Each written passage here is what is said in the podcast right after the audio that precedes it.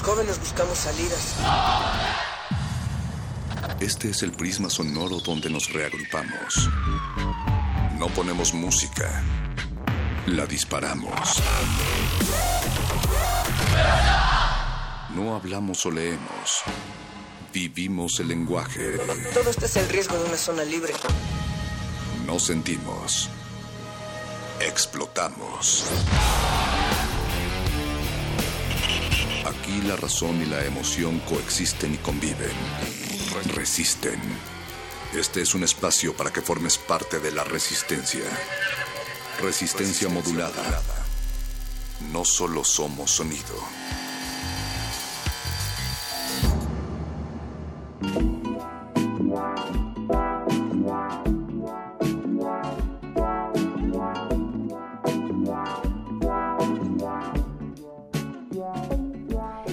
Bienvenidos y bienvenidas a todas aquellas aurículas parlantes. Esto es resistencia modulada. Recuerden que la resistencia no se crea ni se destruye, solo se transforma, porque somos una nube de ideas que se propaga en cada uno de ustedes. Estudiantes, artistas, trabajadores, desempleados, vagos o parias, como diría el sociólogo Sigmund Bauman. Aquellos de la periferia y nosotros nos seguimos preguntando, ¿quién dice cuál es el centro y cuál es la periferia? ¿Quién dice dónde comienzan los muros y por qué los dejamos decidir por nosotros? Luis Flores, buenas noches. Bienvenida Resistencia a este a esta sesión de martes 7 de febrero de 2017, son las 21 horas con 9 minutos y tenemos tenemos mucho que ofrecerles. Recuerden que es martes, entonces será martes de cine, martes de resistencia, martes de tecnología, martes de sexo. De sexo, perfecta combinación, Luis. Y también es un martes explosivo, Mónica. Así es, también es un martes explosivo porque estará con nosotros en cabina la señorita Kamikaze hablando de literatura, de talleres, de palabras, de letras, muy muerde lenguosa esta primera cabina, Luis Flores. Así es, y recuerden ponerse en contacto con nosotros, tenemos redes sociales, Twitter, arroba Rmodulada, Facebook, Resistencia Modulada, tenemos un teléfono en cabina y por favor anótenlo porque tenemos sorpresas para ustedes. Hay regalos. Es el, hay regalos. es el 55 23 54 12. 55 23 54 12. Anótenlo porque les va a gustar lo que tenemos para ustedes. Así es, Luis. Y solo recordarle a nuestro auditorio que en la cabina cinematográfica de Derretinas va a recibir la visita del director Germán Quintero para, para charlar de su más cercano estreno Como te ves, me vi. Y por si fuera poco, los amigos de eh, Le, Cinema, Le Cinema y FAL van a regalar pases y van a compartir también las recomendaciones del mes, así que quédense muy atentos a esta cabina cinematográfica. Después viene Resistor eh, con Alberto Candiani y la eh, señorita Eloísa, que van a hablar de la licenciatura en neurociencias que acaba de abrir la UNAM. ¿Sabías esto, Luis? No, no lo sabía Ah, y pues me mira. parece que es necesario. Cada vez eh, el tema de la salud mental nos interesa a muchas más personas y me parece que era justo y necesario, Mónica. Y como el cerebro se conecta con las emociones, sigue punto R en punto de las 23 horas, un poquito, pasaditas las 23 horas. Tendremos Hoy- música electrónica, Mónica. Sí, hablando de sentimientos, y la música es el mejor música conector. electrónica enfocada en las mujeres. Así es, música electrónica, eh, la- el aporte de las mujeres en la música electrónica, porque eh, ha sido como muy importante el papel que han jugado.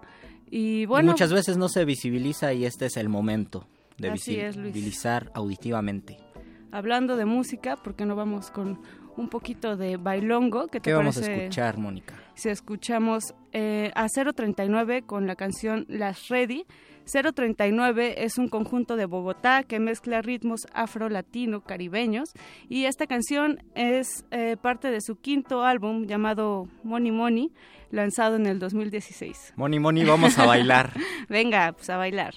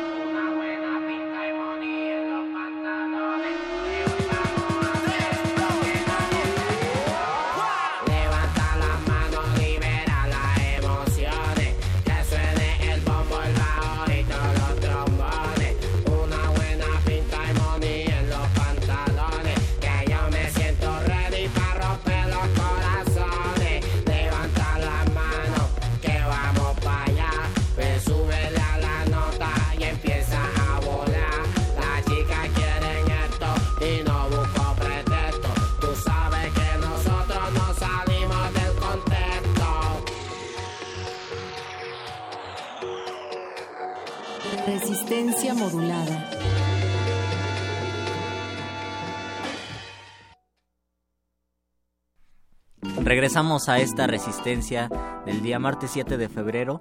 Recuerden que tenemos, tenemos muchas sorpresas y una de ellas ya está en este momento en cabina.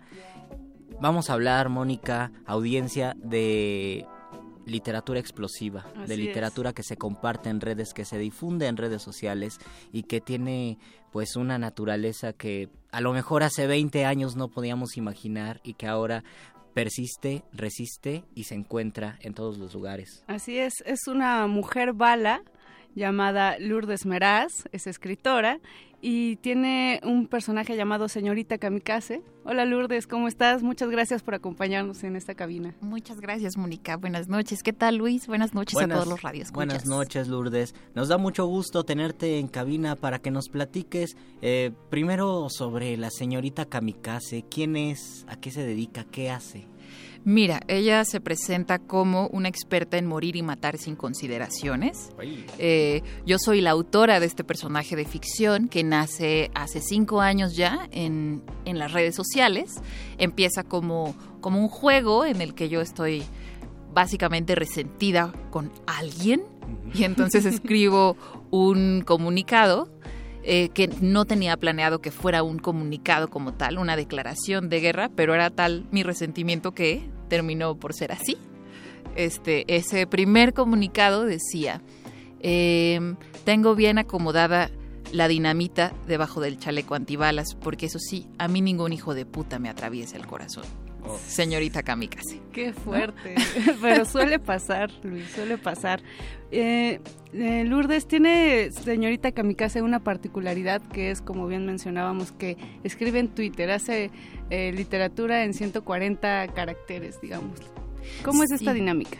Pues como nace en las redes sociales, tuve que ceñirme, que nace un poco por, por, por un juego, entonces continué ahí y pues su naturaleza es la brevedad, ¿no? O sea, es un personaje que eh, en cada comunicado se, estrella, estalla. Entonces, este, pues justo necesito que todos estos, ella elige un tema cada lunes para escribir y es como su leitmotiv con el que publica todos los días a las 10 de la noche un comunicado.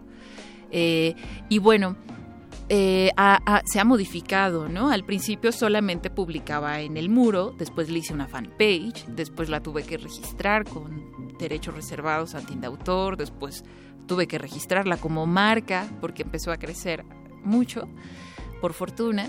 Y este también empezó a la identidad visual de la señorita Kamikaze empieza a, cuajar, ¿no? Eh, ahora todo lo que, lo que ella escribe es, está escrito a máquina, tiene esta estética vintage. No he mostrado su rostro. Eh, yo no soy la señorita Kamikaze, yo soy su autora, digamos, ¿no? ¿Y tienes en mente un rostro? ¿Tú la conoces? Pues la conozco porque la escucho todas las noches, ¿no?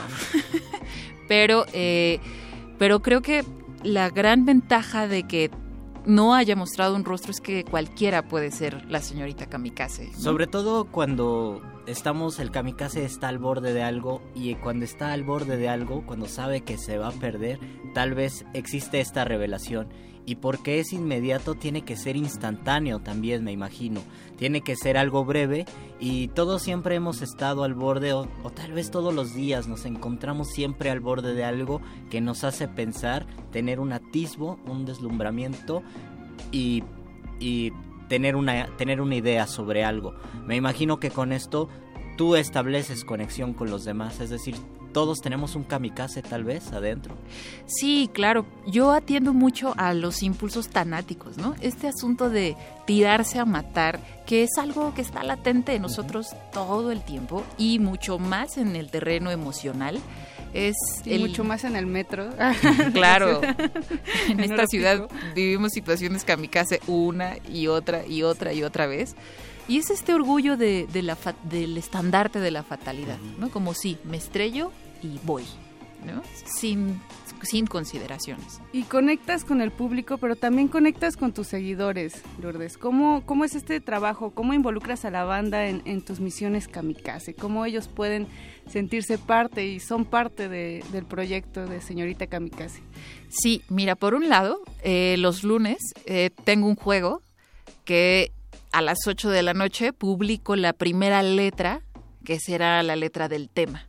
¿no? Entonces le pido a la gente que trate de adivinar el tema y descubrí que eso me da mucho material, porque es una palabra y entonces hay gente que quiere ciertos temas y me dan combustible, ¿no? O sea, si tomas en cuenta que la llevo escribiendo cinco años y hay un hay un tema cada semana, pues es un poco agotador. Muchísimo. Sí, entonces, nosotros lo sabemos. entonces, eso me da oportunidad de, es como un termómetro para ver qué es lo que quiere escuchar un poco la gente, ¿no? El tema ya está establecido, pero por supuesto que me da combustible para temas venideros, ¿no? Eso por un lado. Por el otro, eh, todos los comunicados kamikaze que se publican, tú los puedes tener, eh, son unos pequeños cuadros en, acrílico que se pueden ver en, las redes sociales. Este, hay un, pequeño video que pueden buscar como 30 segundos de dinamita y literatura, que son, es el comunicado que más te haya gustado, se hace solo para ti, lleva un certificado de autenticidad, te lo puedes enviar a ti, se lo puedes enviar a esa persona, ¿no? a esa a esa persona.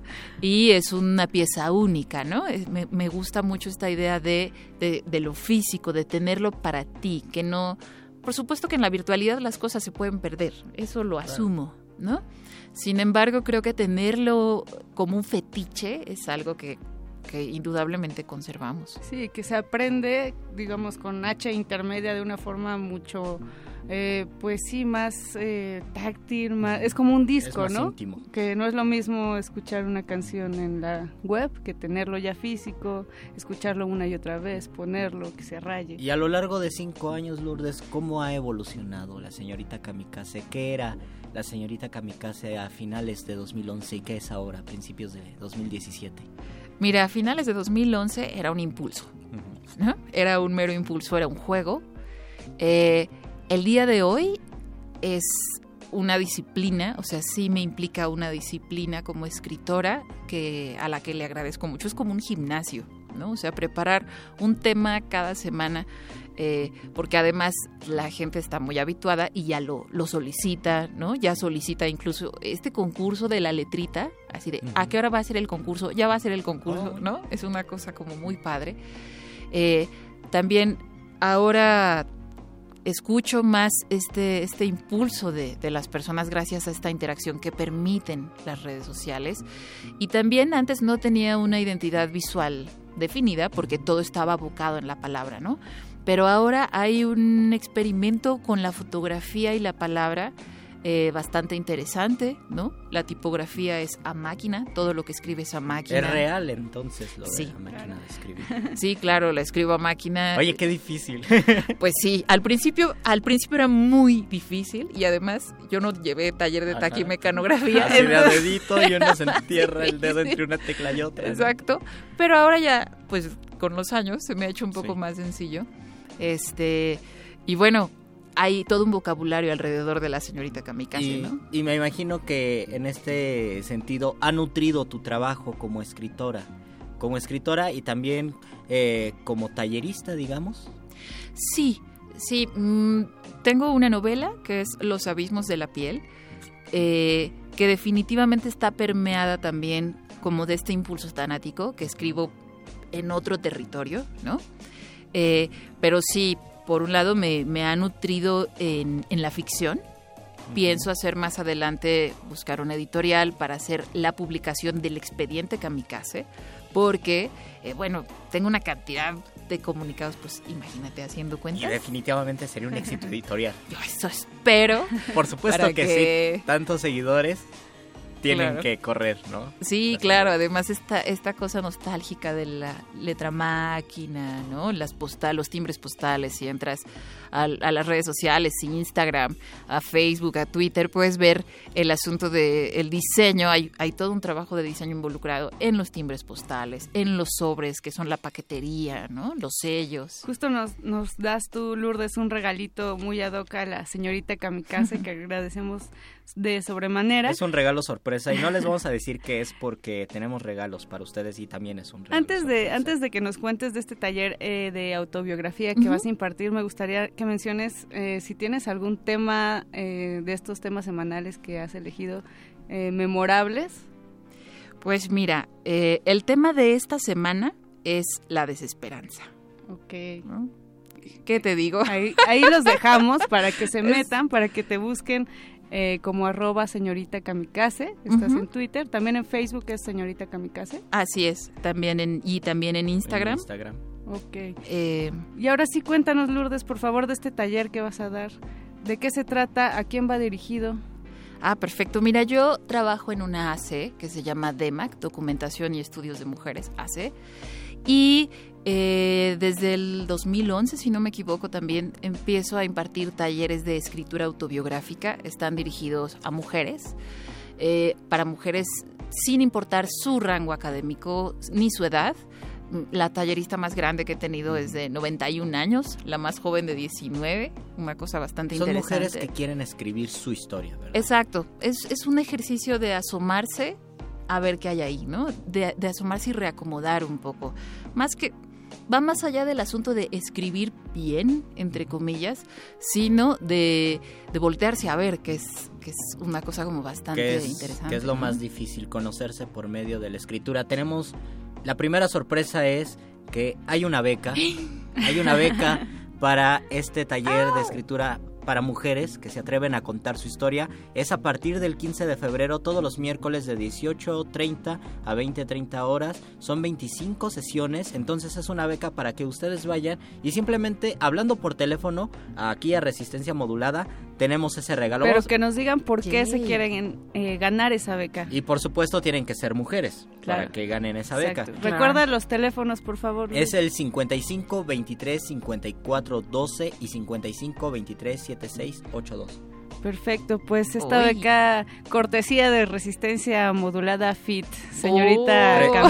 Resistencia, por favor, comunícate en este momento, gánate esta beca cuenta tu historia y quizás en unas, después de 25 sesiones, ¿por qué no te vuelves a comunicar para tenerte aquí? Tenemos otros tres regalos. Si tú te comunicas y ya no ya no ganaste la beca, de todos modos asiste. Tenemos tres regalos, tenemos dos regalos sorpresas que nos hiciste llegar. Muchísimas gracias Lourdes y también tu novela. Así Esto es. es también para las tres personas. Simplemente la primera persona que se comunique se lleva el regalo sorpresa, la segunda el segundo regalo sorpresa y la tercera la novela. ¿no? Eso. 55 Perfecto, 23 54 12. 55 23 54 12. Lourdes Meraz, acá, señorita Kamikaze, muchas gracias por acompañarnos esta noche en la cabina de Resistencia Modulada. Síganla en Twitter, en Facebook En y en Instagram también. Nosotros los vamos a dejar con Palimpesto eh, de Exorcismos. Esta canción es parte del compilado de los cinco años del Net Label, Low, Net Label Lowers de Ciudad Juárez. Moisés Ortiz Valenzuela es quien está detrás del proyecto Exorcismos y en una de sus redes sociales describió la canción de la siguiente manera. Palimpesto, que significa grabado nuevamente al manuscrito que todavía conserva huellas de otra escritura anterior. Vamos a escucharlo y regresamos. Los dejamos con Derretinas. Gracias.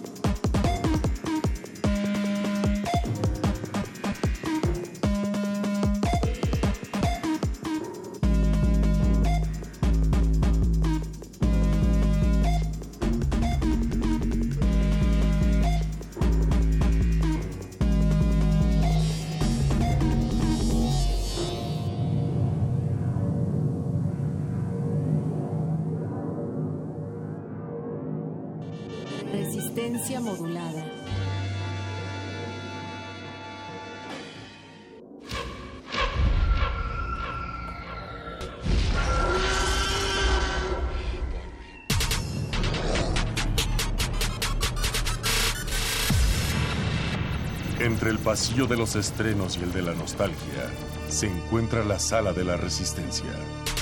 Disfruta las mejores historias hechas para tus ojos a través de tus oídos. Estás a tiempo para la función en la sala de cine auditiva de... De retinas.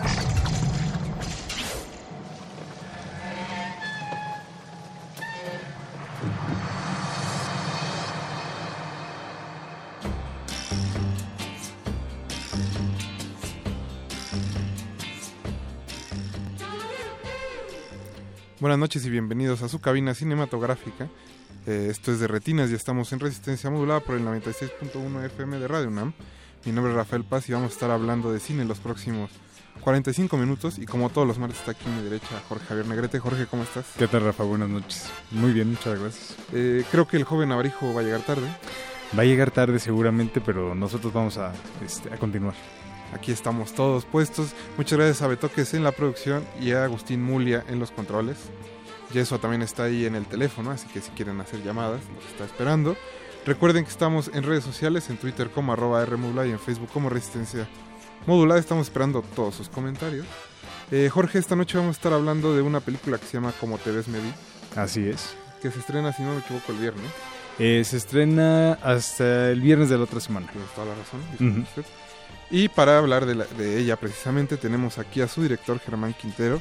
¿Cómo estás Germán? Buenas, Buenas noches. noches. mucho gusto y un placer estar con ustedes. ¿eh? Pues muchas gracias muchas por gracias. haber venido hasta acá a Radio UNAM y a estas horas de la noche. No, no, cuando se trata de la UNAM, que también es mi alma mater, con más gusto. Eso. Pues, ¿qué les parece chicos? Si sí, empezamos eh, esta velada escuchando algo de música. La selección musical de esta noche son covers de Queen porque precisamente es un tema, bueno, un tema central de la película, pero es una anécdota dentro de la película de Germán. Recuerden que vamos a estar hablando de Como te ves me vi. La primera canción de esta noche es Algún día de Soda Stereo. Bueno, un cover de Soda Stereo a Queen. Así que no se despeguen, regresamos. Están en resistencia modulada.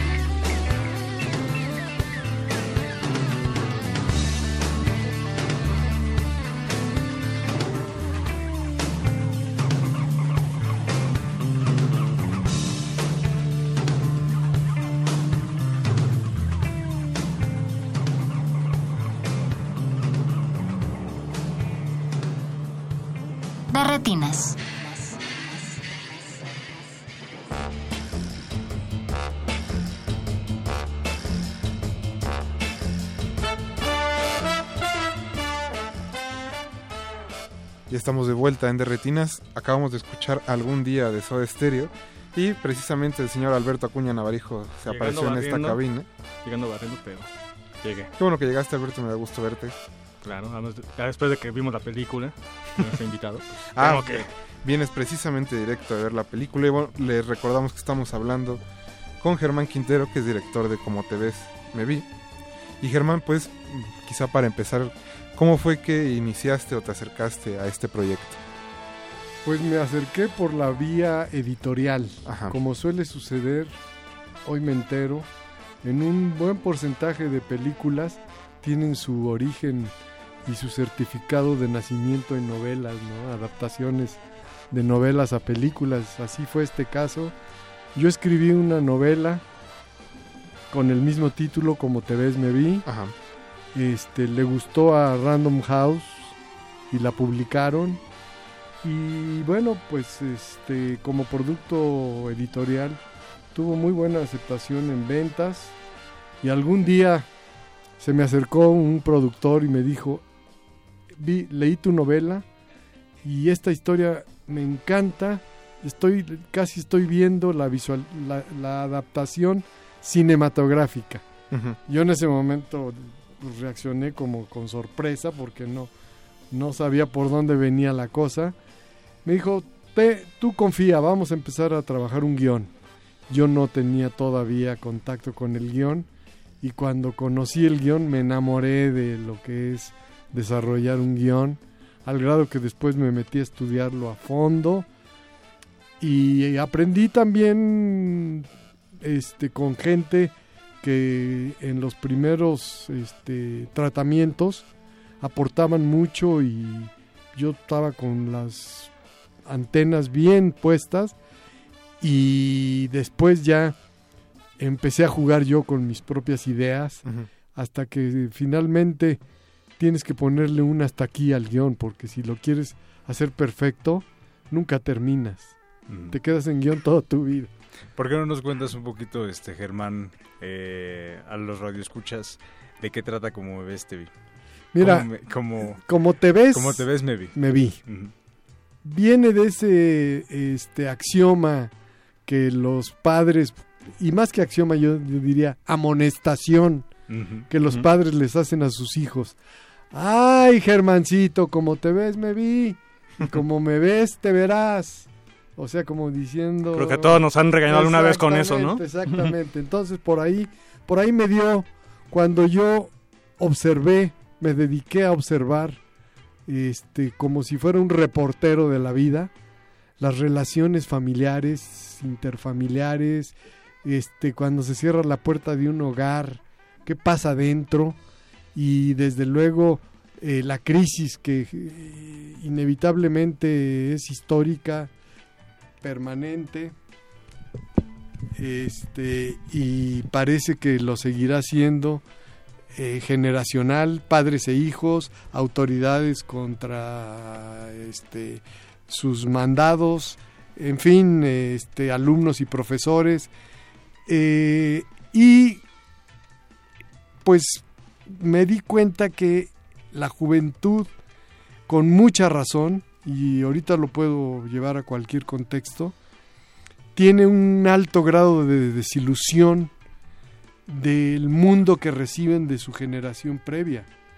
Porque eh, cuando se es padre o adulto, entre comillas, eh, a veces, eh,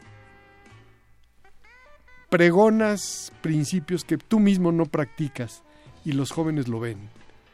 Y lo ven en sus padres, lo ven en sus maestros, lo ven en las autoridades que nos rigen, que hablan muy bonito en el Congreso o en distintos foros, pero uno los ve orinándose borrachos en reforma o peleándose en el, en el, en el propio Congreso, dándose hasta con los zapatos.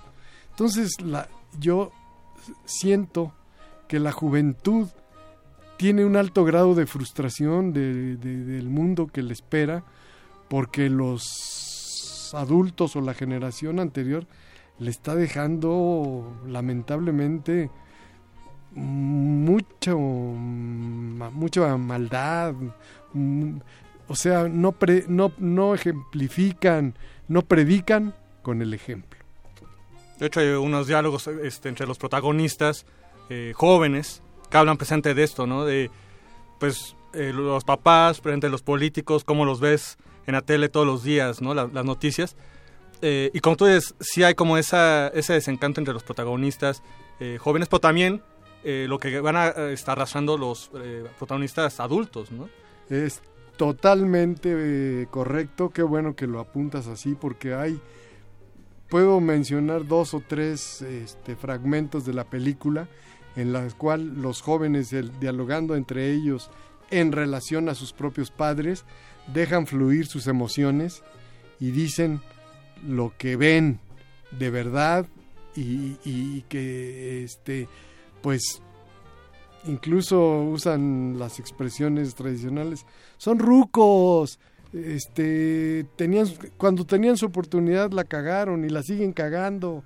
Y, y- hay un desencanto y un juicio un juicio que a su vez cuando sean adultos vamos a ver si lo logran evitar.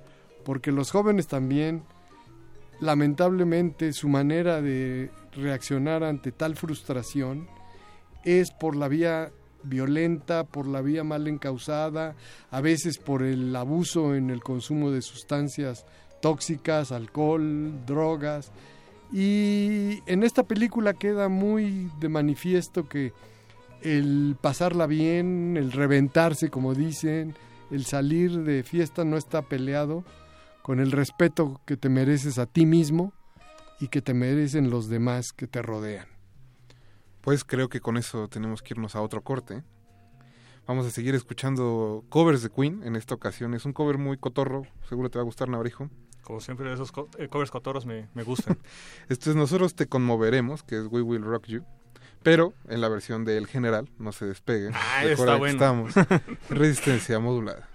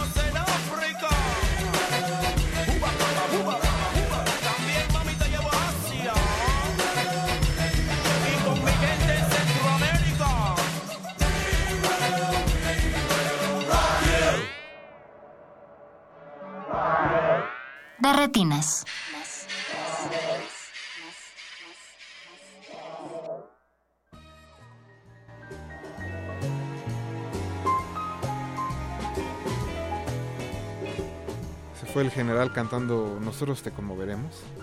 Y vaya que me conmovió. Vaya, vaya. Le queremos mandar un saludo a Gina Cobos, a Dianela Torres y a Ana Gabriela Picasso que nos están escuchando esta noche. Recuerden que nos pueden contactar a través de Twitter en arroba modulada y en Facebook como Resistencia Modulada. Estamos platicando con Germán Quintero, director de Como te ves me vi. Y Germán, nos contabas que eh, percibes que hay una especie como de repetición entre lo que pasó con nuestros padres y lo que pasa ahora sí que con las generaciones más Con jóvenes. nosotros. Sí, yo que es un fenómeno como cíclico, Ajá. que cuando eres joven, pues te sientes que eres eterno, sientes que no te detiene nadie y además juzgas a, a los adultos, porque además los adultos hacen todo para ser juzgados, ¿eh? porque verdaderamente sí hay un deterioro de valores este, que no son ni siquiera exquisitos, valores naturales, humanos, indispensables. Pero los chavos también tienen lo suyo y eso es parte de la película, cómo entre ellos mismos se destruyen. Este, no sé si ustedes estuvieron al tanto, por ejemplo, yo este último puente fue para mí el más fresco y, y- reciente ejemplo de todas las golpizas que hubo en antros, en fiestas, en casas, que, que con botellas rotas este, se picaban, este, ya borrachos, ya desmedidos, este, y también trata de eso la película, ¿no? De que, de que, como por qué, eh, porque se te, te bajó la novia o porque los dos están sobre la misma chava, ¿por qué te le vas a botellazos, no? ¿Por qué agrede, por qué agredirse mutuamente, no? Y eso también es un tema central, medular de la película, la, la- la- la irrefrenable violencia que a veces agarran los jóvenes. Hablando un poquito más como de la forma de la película, eh, ¿hubo como algún tipo de, este, de modelo de película o de cineasta que haya inspirado la manera en la que tú abordaste el material? Pues mira, no porque como se generó de una novela, y la novela se generó de mi proceso muy personal de observación de la juventud, de la relación con tus propios hijos y de las relaciones de pareja, en eh, la adaptación cinematográfica ya se dio en automático. No es que yo siguiera la corriente este, de algún director o cineasta en particular. Yo eh, respeto a cada quien su manera de expresar sus ideas. Yo simplemente lo quise hacer como si fuera, y esta es la eh, frase que, que- con la que me defino, como si fuera un reportero de la vida. Pero sí hay como... O sea, sí podríamos insertar a la película en- dentro de la larga corriente de melodramas mexicanos que se han hecho desde hace muchos años. Sí, sí, la verdad no, ningún tema es nuevo, no. Lo que sí aporta esta, esta película es que es muy honesta la actuación de los chavos, porque no son este, chavitos famosos sacados de un comercial de Pepsi, ni chavitos acá de, sino que chavos que, que leyeron el guion, fueron al casting, fueron al callback, fueron a pasar pruebas y se manifestaron como, como ellos son. Y por el otro lado, pues este eh, es muy peligroso dar mensajes moralistas. Los mensajes tienen que quedar flotando en, en- en el aire. Y aquí, en esta película, el mensaje queda flotando en el aire, ¿no? O sea, si tú llevas tu vida por donde no debes como esposo, como esposa o como hijo o como chavo o lo que sea, no vas a tener que ir muy lejos a encontrar las consecuencias. Pero no lo decimos, nada más lo manejamos sutilmente. El final para mí es estrujante y es indefinido. Para que cada quien tome su, sus propias conclusiones y en eso creo que sí podemos diferenciarnos un poquito de los este, temas estos que tú mencionas donde ya ves venir el final casi este, eh, enmarcado, ¿no? Por ejemplo, hablas de eh, los actores, son caras, por ejemplo, que tú dices, eh, poco famosas, eso también puede ser un- una virtud de la propia película. ¿Cómo fue ese trabajo? Mencionas presente que fueron muy profesionales, pero ¿cómo fue la elección de los actores, sobre todo de los jóvenes, que son... Sí, sí, fue, fue. Primero hubo una respuesta bastante masiva a la convocatoria de participar en un casting para esta película. Y eso ya, por un lado, te enriquece las posibilidades de, de- del material que va, con el que vas a trabajar, pero, hijo, cuando llega otro mejor que el anterior y el otro todavía mejor, ya no sabes con cuál te vas a quedar finalmente, entonces este, empiezas a tener que recurrir a otros elementos como es un primer callback, y en el callback los haces a llegar hasta ver hasta dónde son capaces, y un segundo callback, y ya se va depurando, hasta que finalmente yo en mi calidad de director, que fui el que tomé la decisión de todos los actores principales, el que sentí que traía en la piel su papel. Eh, Germán, antes de terminar con esta parte de la entrevista, ¿dónde puede re- revisar el público los horarios y los cines en que va a estar como te ves me vi?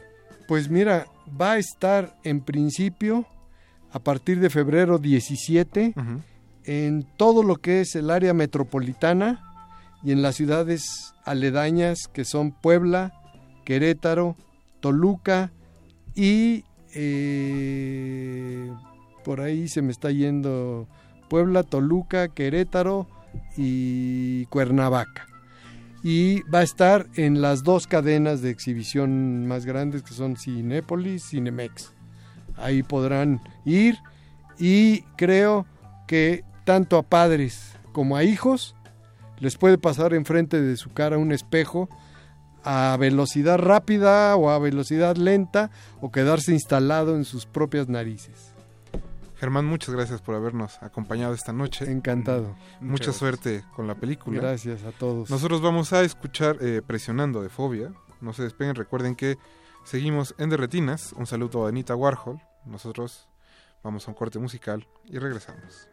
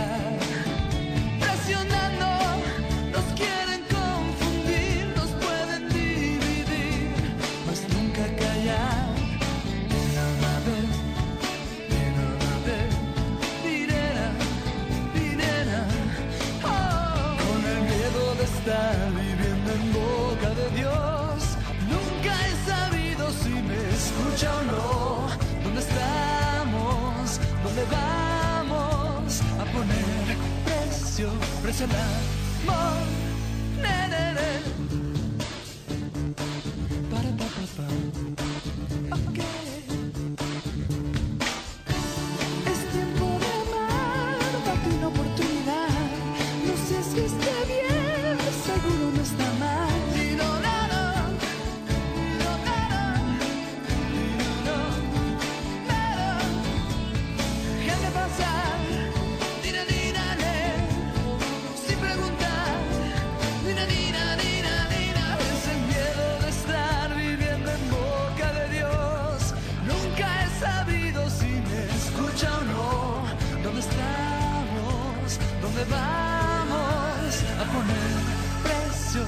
Al amor. Caminar por la luz como un ciego. Nunca mirar hacia arriba. Que el cielo nos perdone por dejar de creer. Por dejar de creer. Resistencia modulada. La noche modula.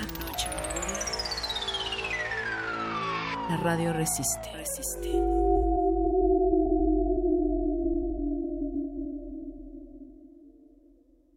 Cierra los ojos. Deja que el mar Báltico te lleve al encuentro de Aki Kaurismaki. En febrero, Cineclub Radio Cinema trae para ti Sombras en el Paraíso, Ariel, Contraté un asesino a sueldo y La vida bohemia. Miércoles de febrero a las 18 horas. Adolfo Prieto 133, Colonia del Valle. Ven y conoce la lente de este cineasta finlandés.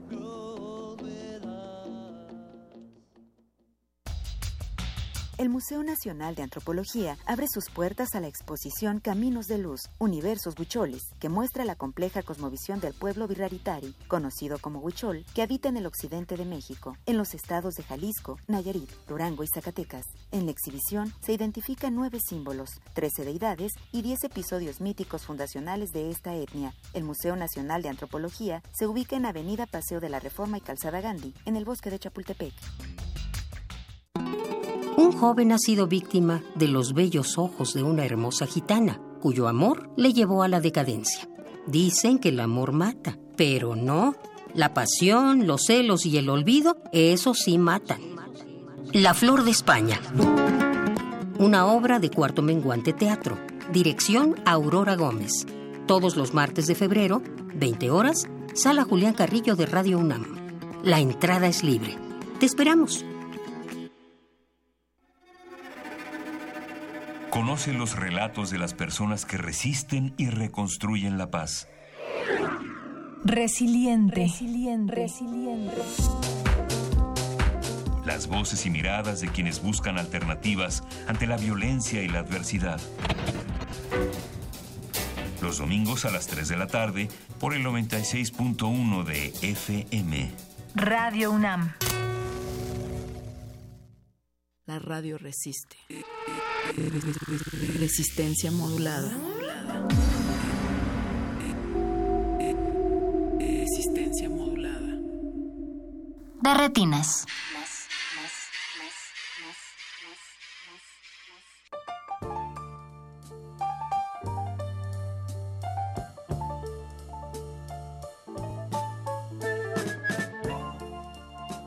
Estamos de vuelta en el 96.1 F- de FM. Recuerden que estamos en Radio UNAM y están en Derretinas.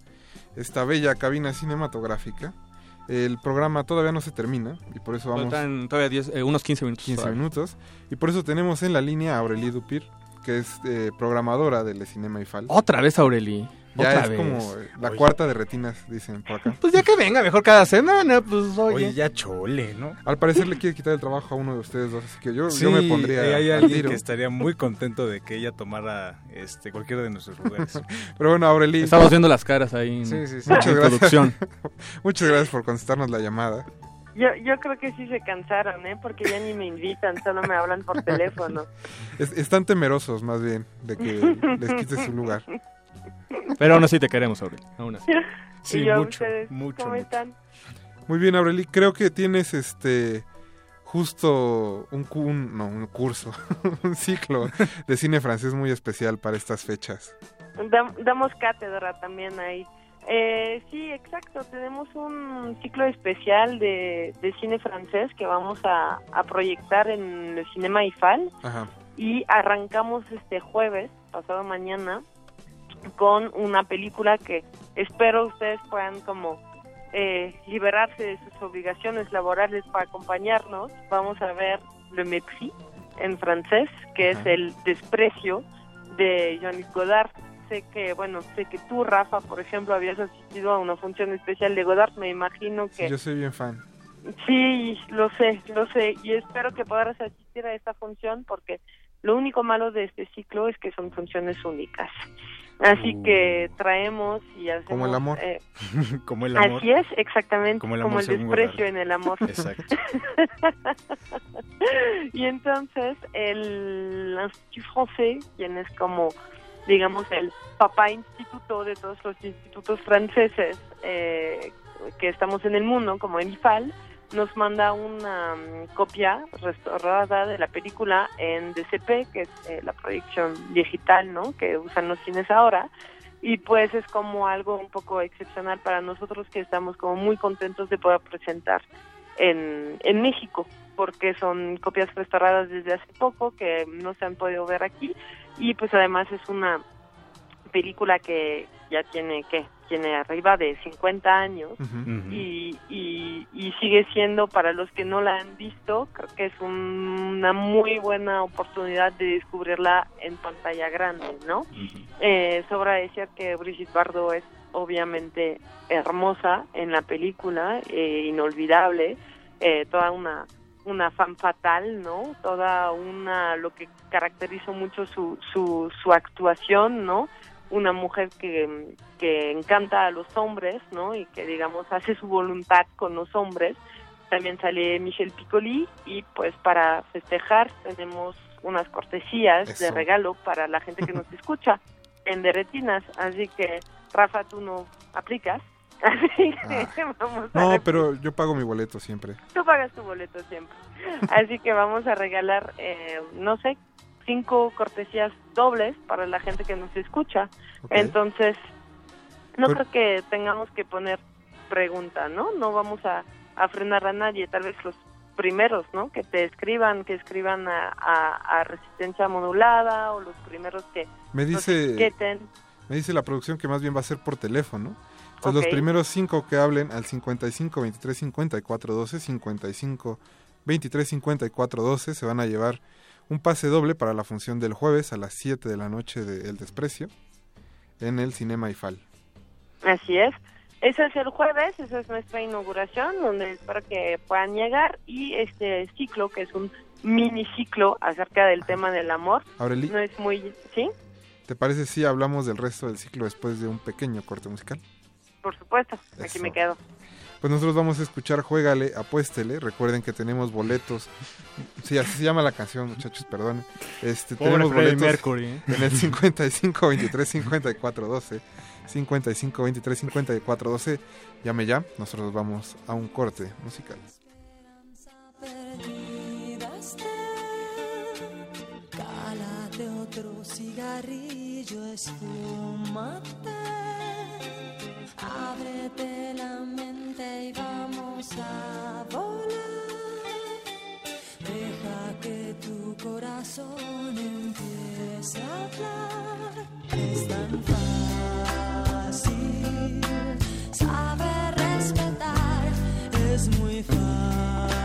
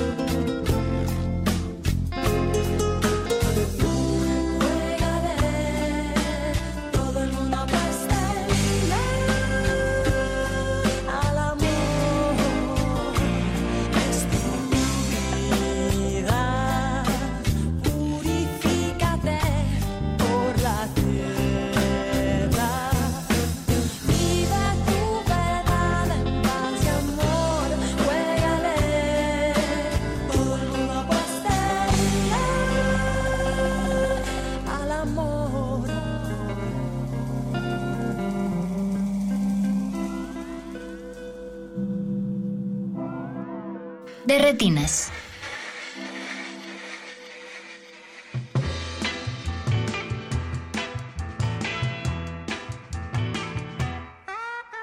Estamos de regreso en Derretinas.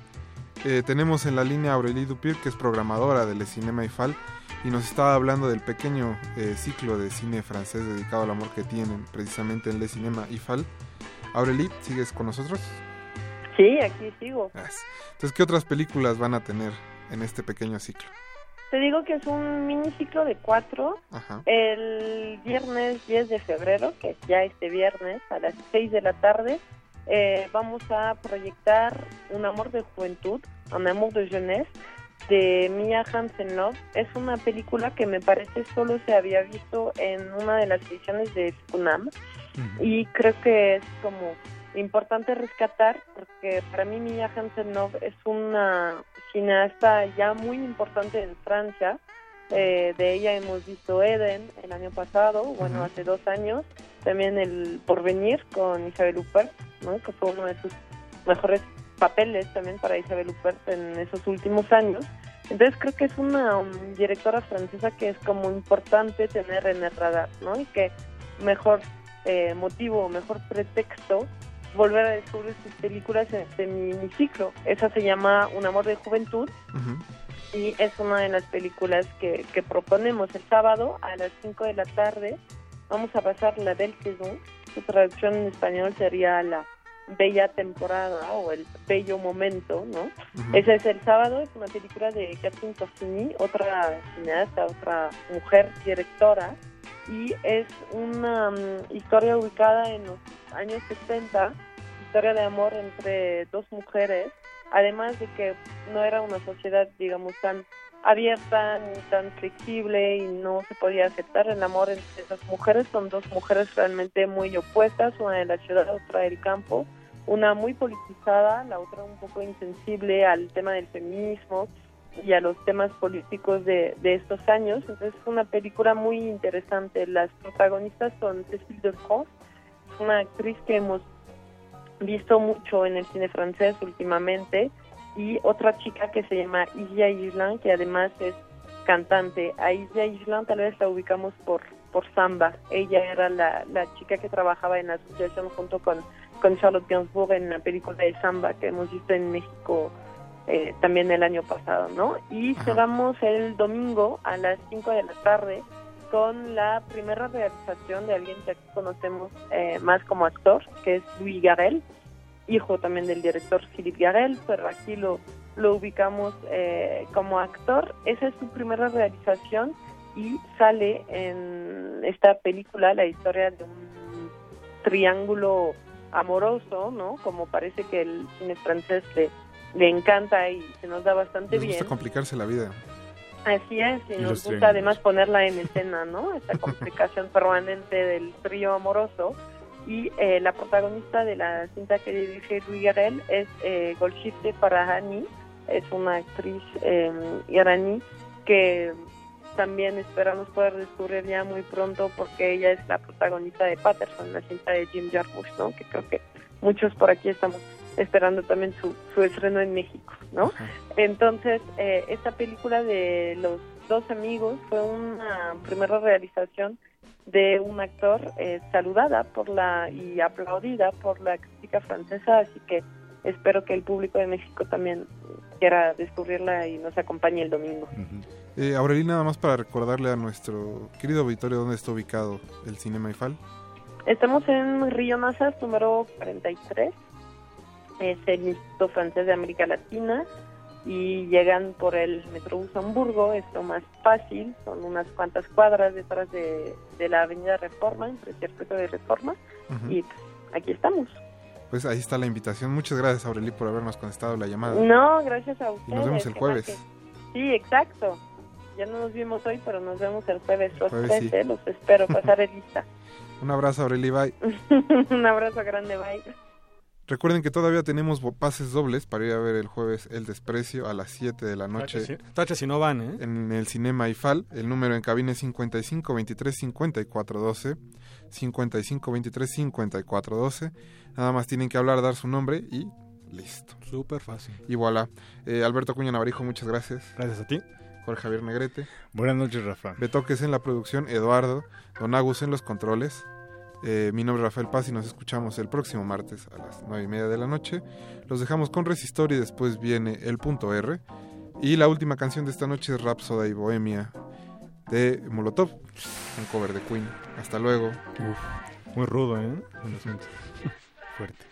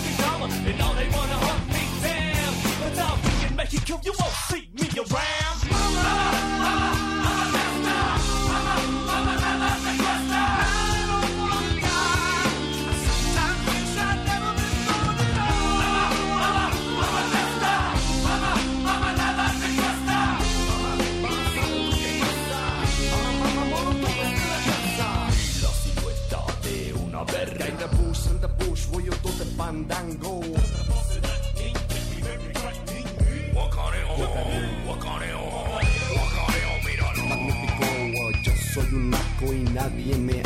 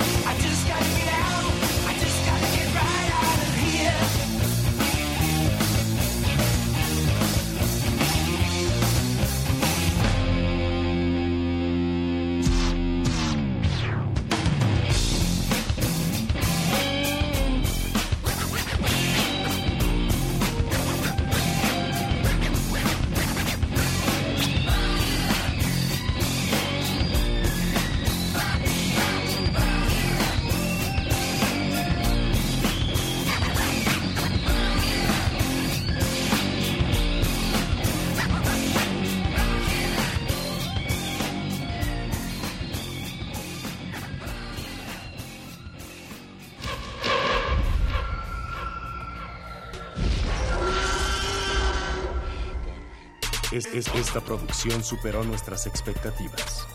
Gracias por acompañarnos. Hasta la próxima función.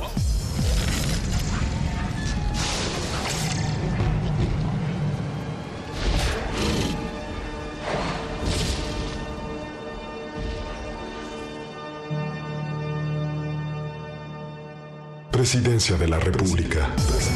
Y honrando mi palabra con los mexicanos, se habría de evitar ya a partir de este momento, del momento de mi anuncio, incrementos a la gasolina. Se acabaron los gasolinazos, se, acabaron los gasolinazos. Gracias a la reforma energética, a partir de este momento ya no habrá gasolinazos, ya no habrá incrementos mensuales. Ya no habrá gasolinazos, ya no habrá gasolinazos. Una vez más la historia, como te decía, se repite. Otra vez, pujitos. Es que no has visto los precios. Ay, ay, ay. Ay, ay, ay. Bueno, ya no hables de esas cosas, pujitos. Habla de Santa Claus. Pues le racionaron la gasolina y no tiene para el trineo. Te digo que la cosa está dura. Está pelona. Ay, ay, ay. Es que todo está relacionado con la gasolina, con los energéticos. Está pelona. Eh, ha habido distorsiones a lo que realmente yo comprometí. Nunca comprometí el que no fuera a incrementarse la gasolina. Nunca, nunca, nunca comprometí el que no fuera a incrementarse la gasolina. Dilo tuyo, Bart. Ah, yo no fui. Yo, yo, yo no fui. Sí lo recuerda, ¿verdad? Peña Nieto, ¿verdad? O sea, es creador de pendejadas como reformas energéticas y reformas educativas que reforman más tu ching... Madre, Peña. Tra- tra- tratar de mantener el precio artificial de las gasolinas nos hubiera obligado a recortar programas sociales. ¿Qué hubieran hecho ustedes? ¿Qué hubieran hecho ustedes? ¿Qué hubieran hecho ustedes? Vende el avión presidencial. Que tu vieja ya no se compre ropa de 20 mil dólares. A ver que vaya al mercadito de los miércoles. ¿Qué hubieran hecho ustedes? ¿Qué hubieran hecho ustedes? ¿Qué hubieran hecho ustedes? Hay muchas cosas.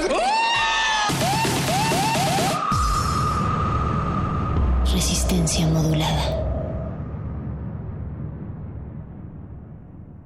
Mis cuates me dicen la resistencia.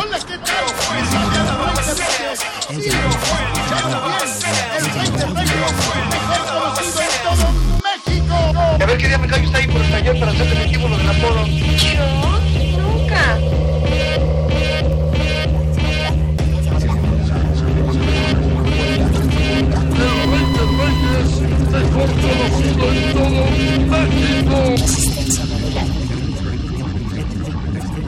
Resistencia modulada. Resistencia modulada. Introduzca nombre de usuario. Radio escucha. Introduzca contraseña. Resistencia modulada. Ender. Acceso permitido a re- re- re- resistor.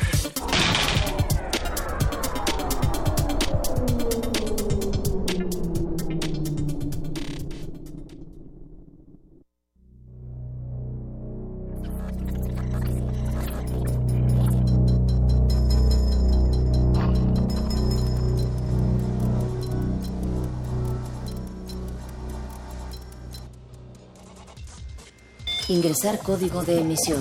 0702107R105. Acceso permitido.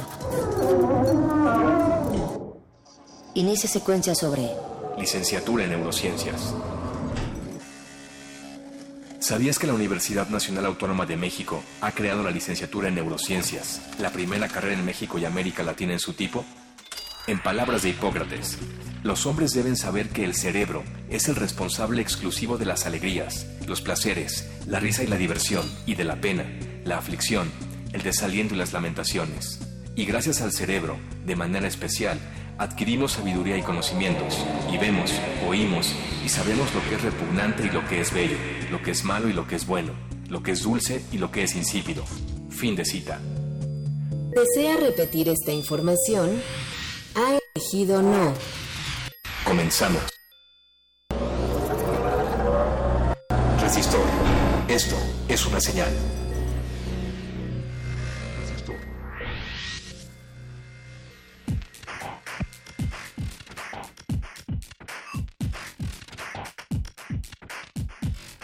El pensamiento complejo requiere esfuerzo y a la hora de escoger entre dos caminos, nuestro cerebro suele elegir el más sencillo. El esfuerzo mental supone un coste y el cerebro tiende a economizarlo.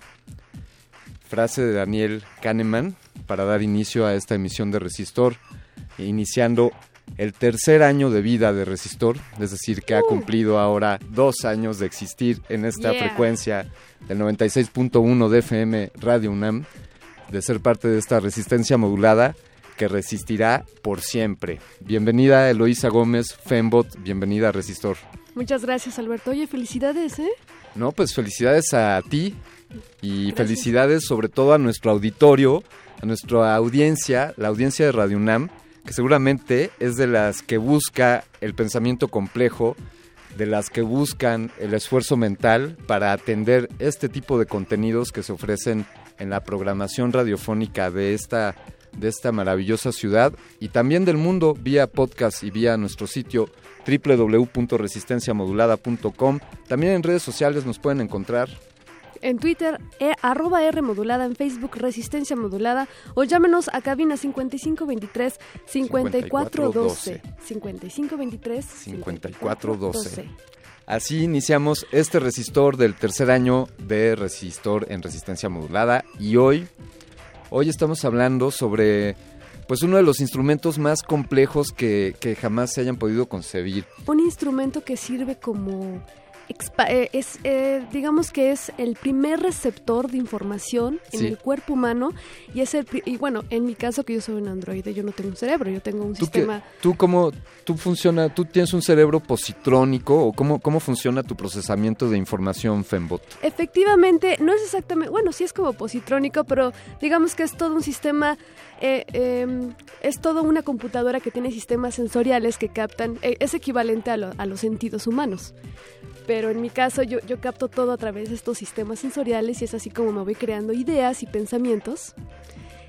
Y Di- bueno, creo digamos es que, para entender cómo funciona el pensamiento de un Fembot como, como usted, se necesitan estudiar muchas matemáticas, ingeniería, programación. Claro, sí, es toda otra carrera que se denomina inteligencia artificial Sí, pero es muy interesante conocer qué, qué ciencias, qué disciplinas estudian lo que es el cerebro humano. así es, pues para entender este maravilloso instrumento, el cerebro humano, de hecho el cerebro humano podríamos acotarlo o pensar que únicamente es esto que está contenido dentro de nuestra bóveda craneal, Es pero no es así.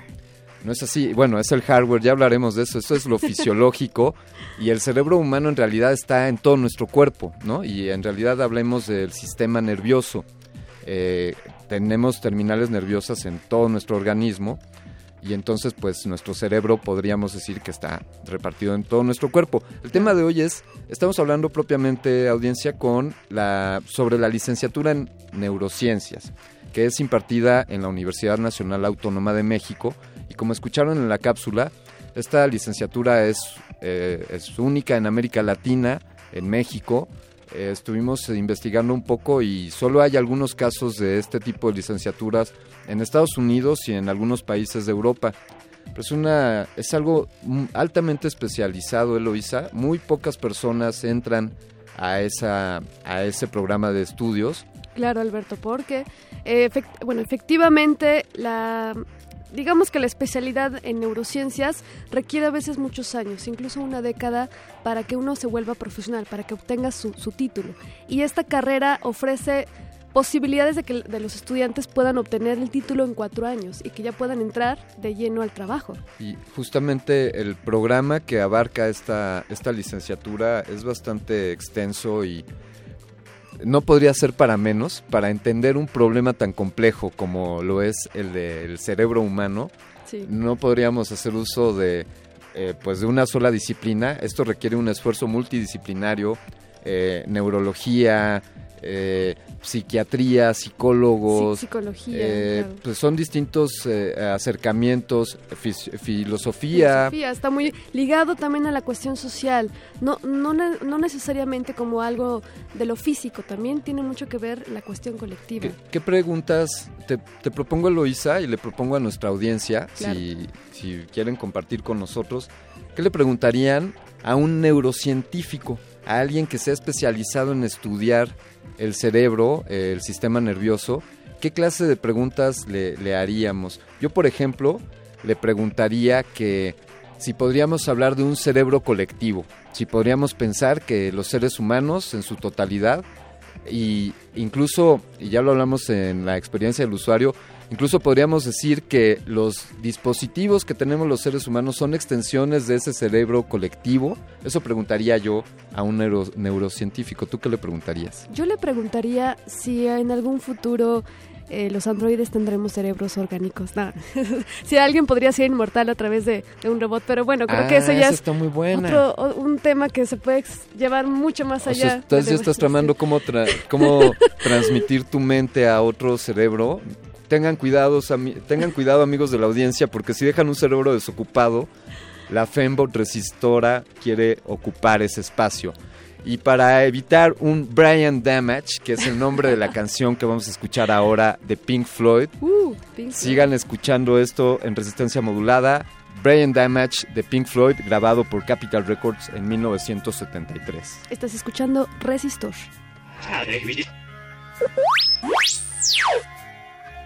Resistor. Esto es una señal.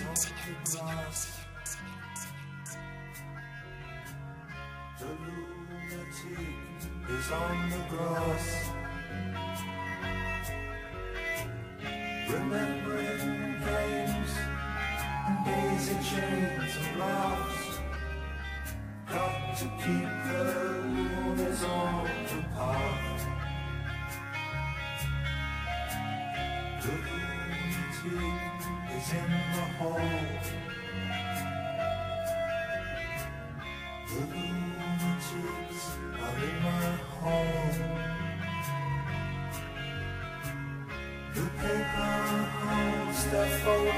faces to the floor.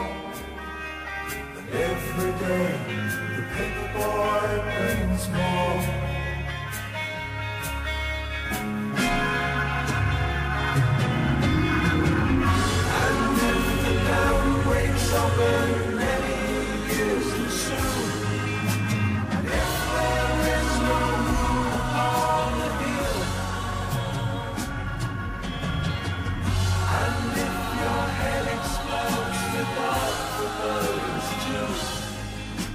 I'll see you on the dark side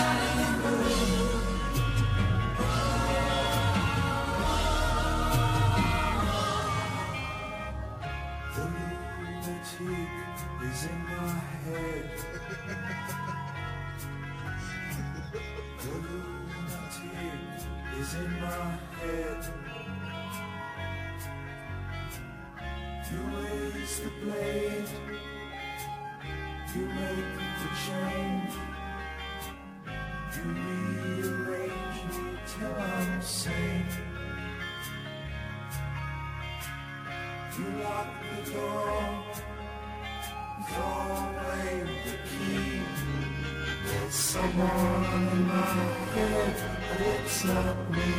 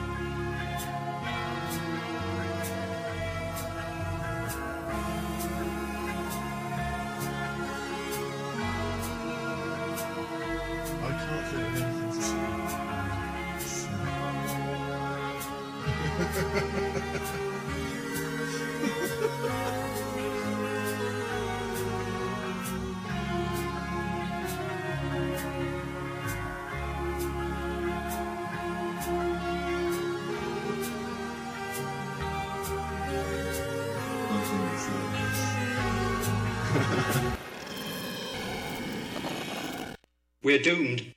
Resistor. Esto es una señal.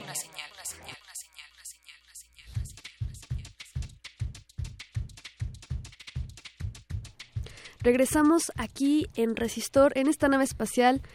Acabamos de escuchar a Pink Floyd mm, con una buena rola que nos va a dejar un buen sabor de boca esta noche y continuamos con el tema de hoy, es sobre licenciatura en neurociencias de la UNAM. Esta noche nos acompaña el doctor David García. Él es neurocientífico de la Facultad de Medicina y es coordinador de la licenciatura, Alberto. ¿Cómo, cómo, está, ¿Cómo está, doctor? Muchísimas gracias y antes que todo, muchísimas gracias por la invitación, licenciada Gómez, licenciado Candiano. Muchísimas gracias. Gracias a usted, Gracias a por, usted. por estar aquí. Eh, también, también está aquí con el doctor David García. El doctor Daniel Guzmán Toledo. Él, él es jefe de control docente. Bienvenido, doctor. Hola, buenas noches. Buenas noches. Eh, estudiar el cerebro eh, y de pronto pienso en, deme dos quesadillas de sesos. Pero eh, estudiar el cerebro, ¿por dónde podemos comenzar? ¿En qué momento, en qué momento la UNAM toma, toma pues el- el- la batuta de, de- de impulsar una nueva licenciatura y una licenciatura en un tema tan complejo. Eh, ¿Por qué la Universidad Nacional decide, eh, decide estudiar este problema y abocarle tanto como poner todo un programa de estudios encaminado a ello? ¿Cómo no? Muchísimas gracias nuevamente. La licenciatura en neurociencias, su creación misma, es un sueño largamente acariciado por muchos neurocientíficos a lo largo de muchas décadas. ¿Cuándo toma solidez esta iniciativa? Hace ocho años, cuando dos grandes partes se conjuntan para la creación de esta propuesta. Por un lado, el Instituto de Fisiología Celular. Está probado que todos los investigadores en alguna parte de sus investigaciones han tocado las neurociencias. La doctora Marcia Iriar ha sido de las grandes iniciadoras de esta propuesta. Por el otro lado, la Facultad de Medicina, el doctor Enrique Graue, actualmente nuestro rector, tuvo esa gran apertura, esa visión de acoger esta propuesta y hacerla posible en el seno de la Facultad de Medicina, que es la entidad responsable. De ahí, grandes cosas pasaron para que pudiésemos concretar el plan de estudios de la licenciatura en neurociencias que formalmente comenzó en sus trabajos hace cuatro años y termina con la aprobación en el seno del Consejo Universitario en octubre pasado. Es decir, está eh, recién estrenadita. Recientemente. Estrenadita. ¿Y cuáles son y qué instituciones están detrás de esta licenciatura? Bueno, para empezar, la gran institución que está es la UNAM. Pero la UNAM es una entidad potencialmente articulada con una gran con gran número de estas de estas eh, instituciones que preocupadas en el mundo están por las neurociencias. Para aterrizarlo, las entidades participantes son cinco y aquí destacamos su propuesta interdisciplinaria. Por un lado, los dos grandes institutos que pertenecen a esta licenciatura, por la ya mencioné el Instituto de Fisiología Celular y por otra parte el Instituto de Neurobiología en Querétaro. Y tres facultades, que son la Facultad de Ciencias, la Facultad de Psicología y desde luego la Facultad de Medicina como entidad responsable. Luego entonces resumimos que es una propuesta novedosa, única en México, en Latinoamérica y con un abordaje eminentemente interdisciplinario. Eso, eso vemos al revisar un poco el plan de estudios.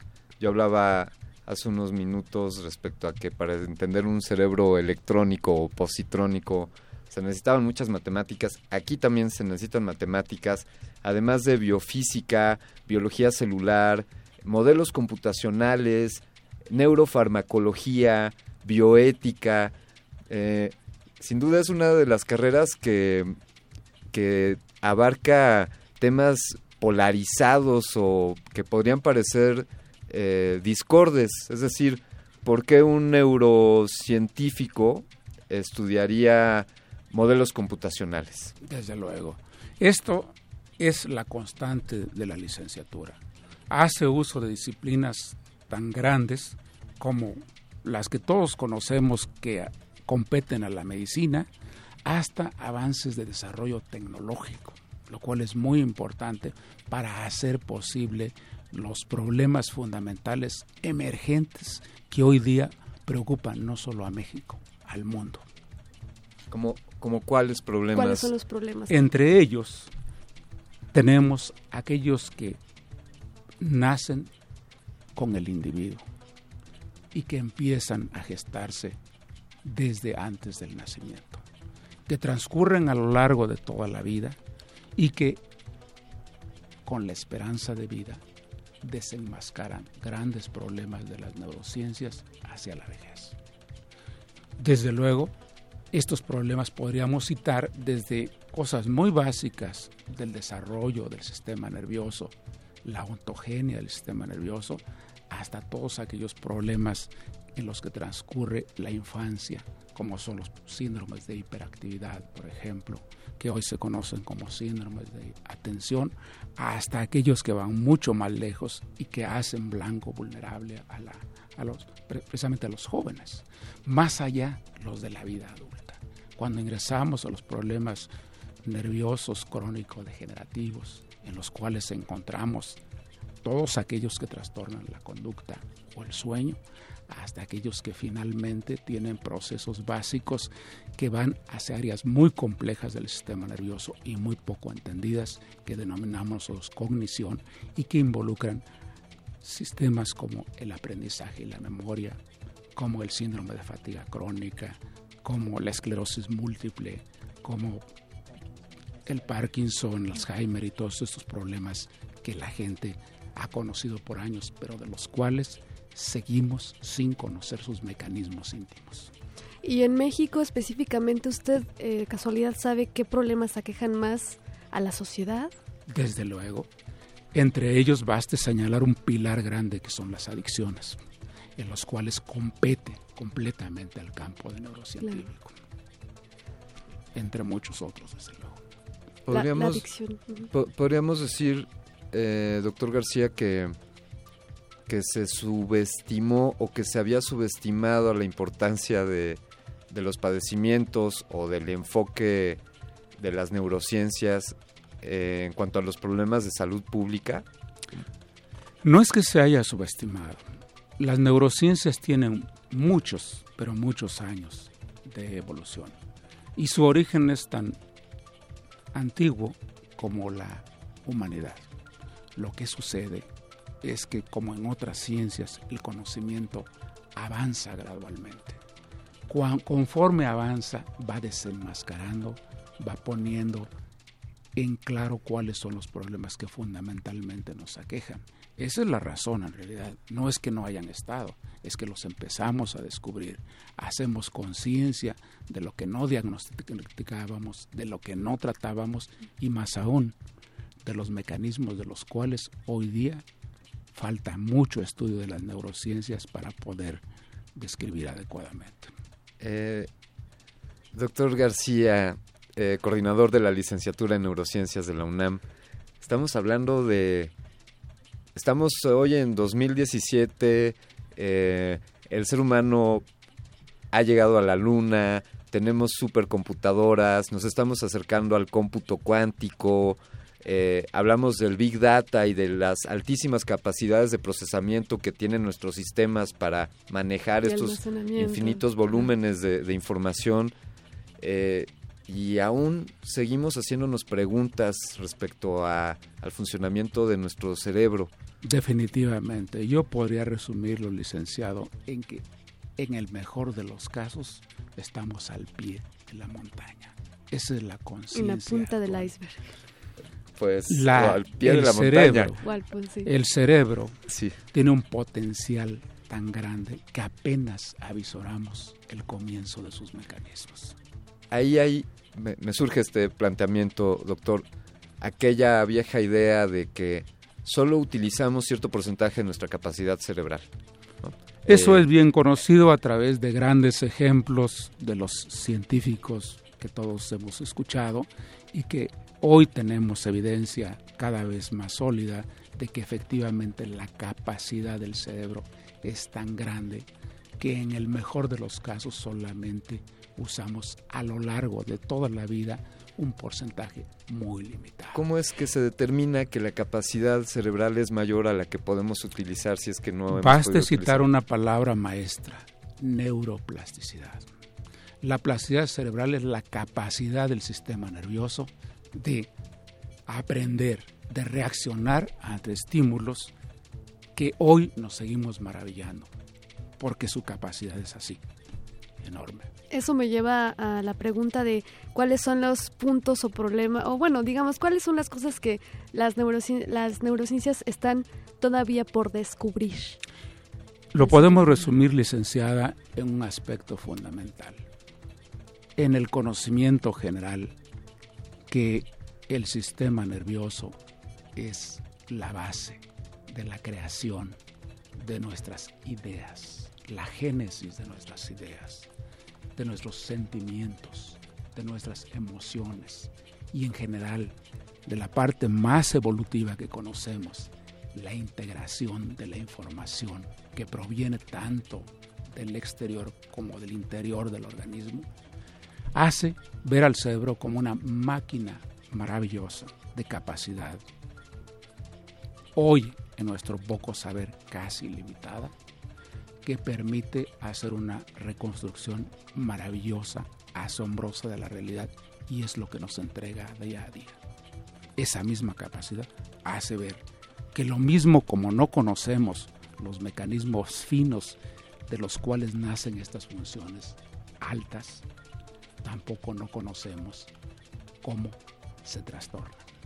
Claro, cosas como los sueños, las ideas, lo, lo que usted decía, el pensamiento, eh, la imaginación, Desde esos luego. son, ele- son elementos que ustedes todavía están por descubrir de Desde dónde luego, provienen. si, si me dijera de cosas todavía más básicas, por ejemplo, el asiento de la personalidad, Claro. la conciencia de que somos finitos en este mundo, eso no sabemos cómo funciona. Eh, las neurociencias se- se constriñen únicamente al estudio de los sistemas nerviosos humanos. No. Supongo que en laboratorio y estamos tomando constantemente referencias de, de otros.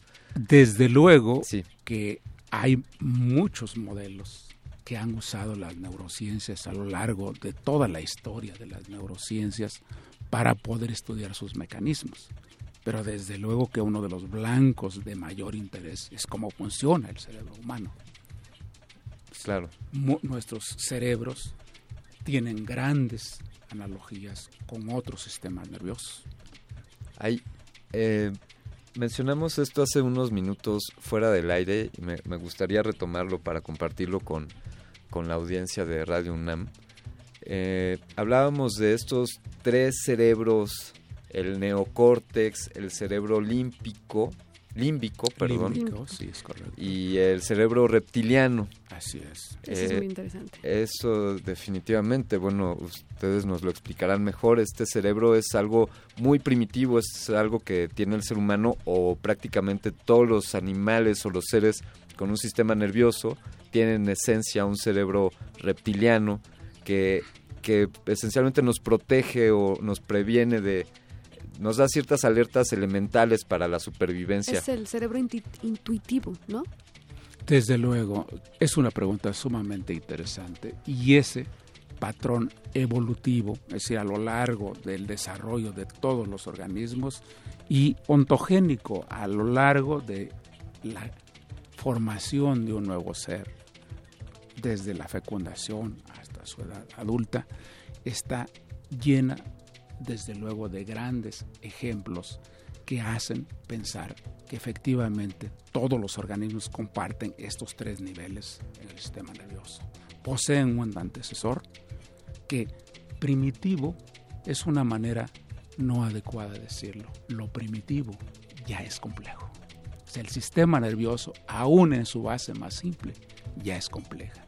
Si pasamos al siguiente nivel, que es el sistema donde descansa la conducta instintiva, la conducta de las emociones, lo que denominamos correctamente sistema límbico, ya es varias veces, n veces multiplicado en su complejidad para dar origen a la capacidad de imaginar. Hay que recordar que en la historia eso aparece en un momento crítico, la capacidad de imaginar del ser humano. Y si nos vamos a la corteza de asociación, que es la expresión anatómica más alta de las funciones más elaboradas, desde luego encontramos las propiedades más complejas del cerebro, como es la capacidad de responder, procesar adecuadamente y dar la respuesta adecuada ante situaciones casi inesperadas. Como, como lo está haciendo usted en este momento, doctor. Muchas gracias. Eh, vamos a continuar con Resistor después de este Byte. Este es un byte de resistor. ¿Por qué dormimos? El dormir es como un descanso a toda la acumula- acumulación de datos e información que nuestro cerebro consume día a día. La, privación del sueño podría significar un problema después para nuestro cerebro y que podría afectar el control del lenguaje, la memoria, la capacidad de planeación y el sentido del tiempo, incluyendo el juicio racional y la dificultad para responder rápidamente. Esto tiene un impacto cognitivo en la salud física y emocional. Es por esto que deberíamos considerar el dormir por lo menos entre 5 y 6 horas en el momento en el que te lo pide tu cerebro. Hazle caso. Byte de resistor.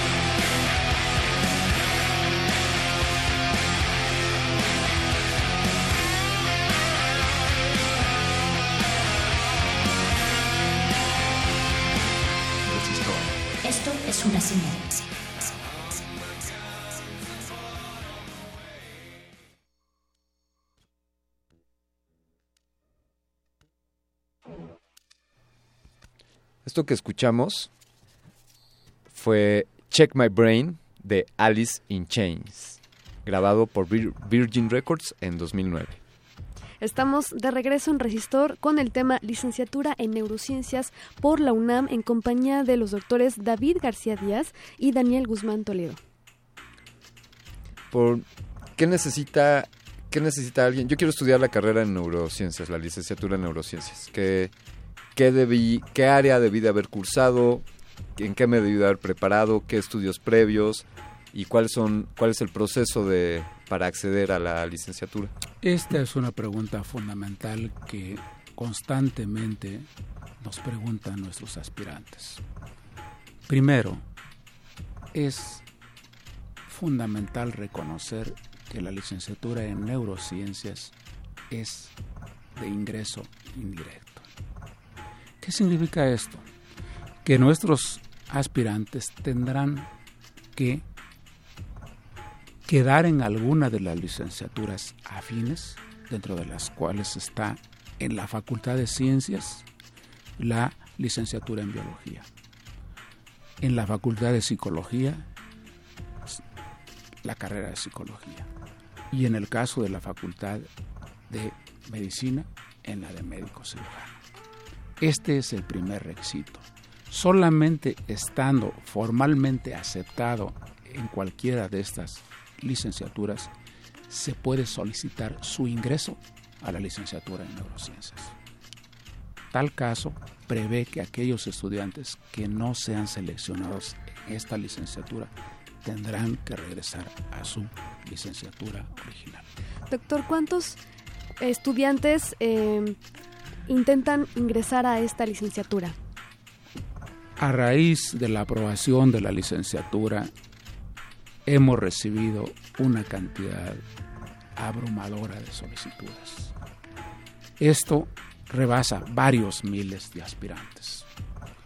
Sin embargo, hay que destacar que para poder seleccionar a quienes cursarán esta licenciatura tendrán que pasar por un proceso de admisión muy detallado a fin de que la licenciatura garantice a los mejores elementos en cuanto a capacidades, intereses y desde luego destrezas, habilidades y demás para quedar en un grupo limitado de 30 estudiantes por generación. ¿Y esto es por semestre o es por, Por año? año. La licenciatura Bueno, la licenciatura está pensada en que se curse por semestres, pero el ingreso a la licenciatura va a ser anual. va a ser anual, perdón. Entonces vamos a tener un proceso de ingreso que es, siempre va a ser anual, una vez que los alumnos conozcan que son aceptados en las licenciaturas que comentó el doctor, biología, psicología o médico cirujano. Se va a abrir el registro en nuestra página en internet para que ellos se registren para este proceso, que constará de un examen de conocimientos generales de matemáticas, biología, física, comprensión de textos en español y en inglés, y posteriormente un examen de aptitudes y una entrevista personal. De ahí sa- saldrán los 30 seleccionados. Otro aspecto interesante que nos pregunta la licenciada Gómez es que tiene que ver con la estructura misma del plan de estudios.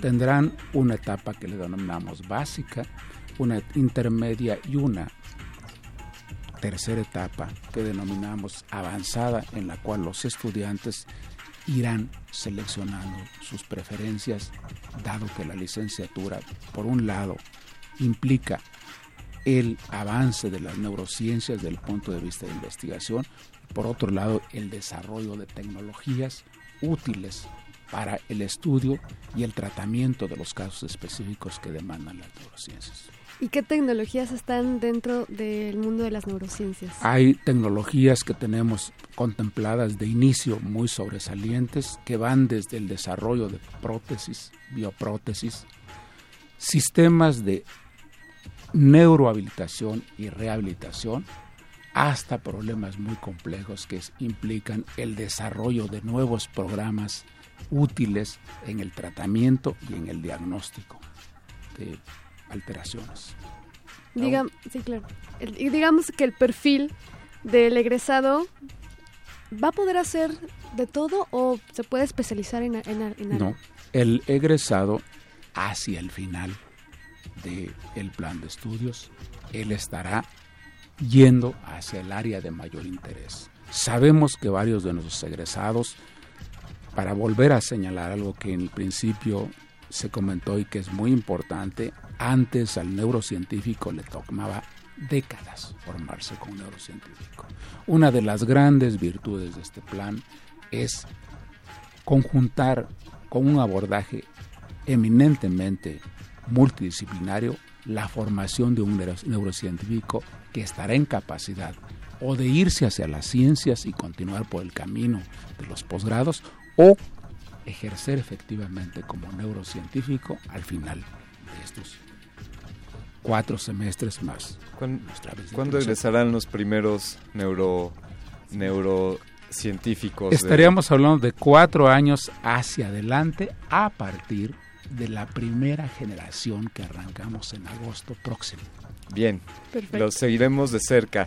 Eh, doctor David García, coordinador de la licenciatura en neurociencias de la UNAM, y doctor Daniel Guzmán, jefe, jefe de control docente de esta misma licenciatura, les agradecemos enormemente el que nos hayan acompañado esta noche.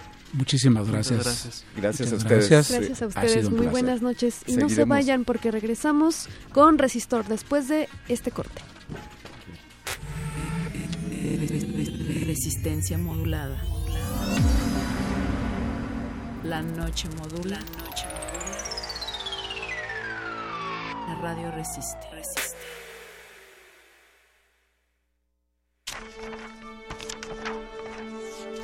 Con letras y palabras surcamos el espacio y el tiempo. Parvadas de papel. En la 38 Feria Internacional del Libro del Palacio de Minería.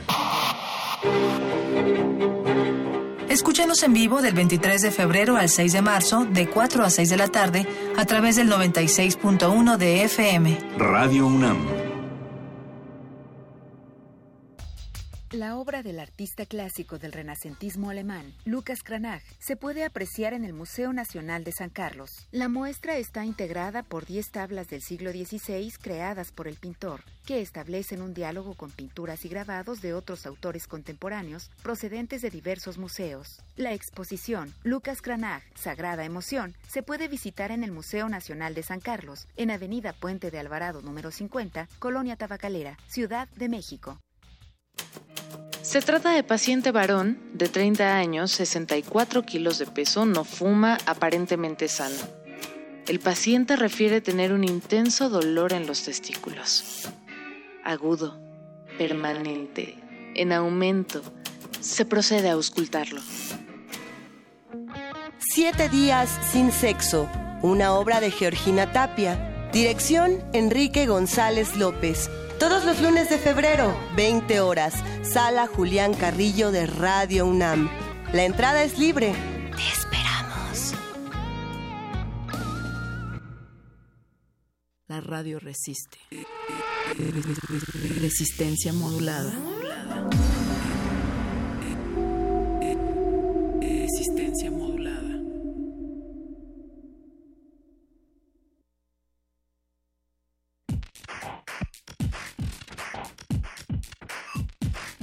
Resistor.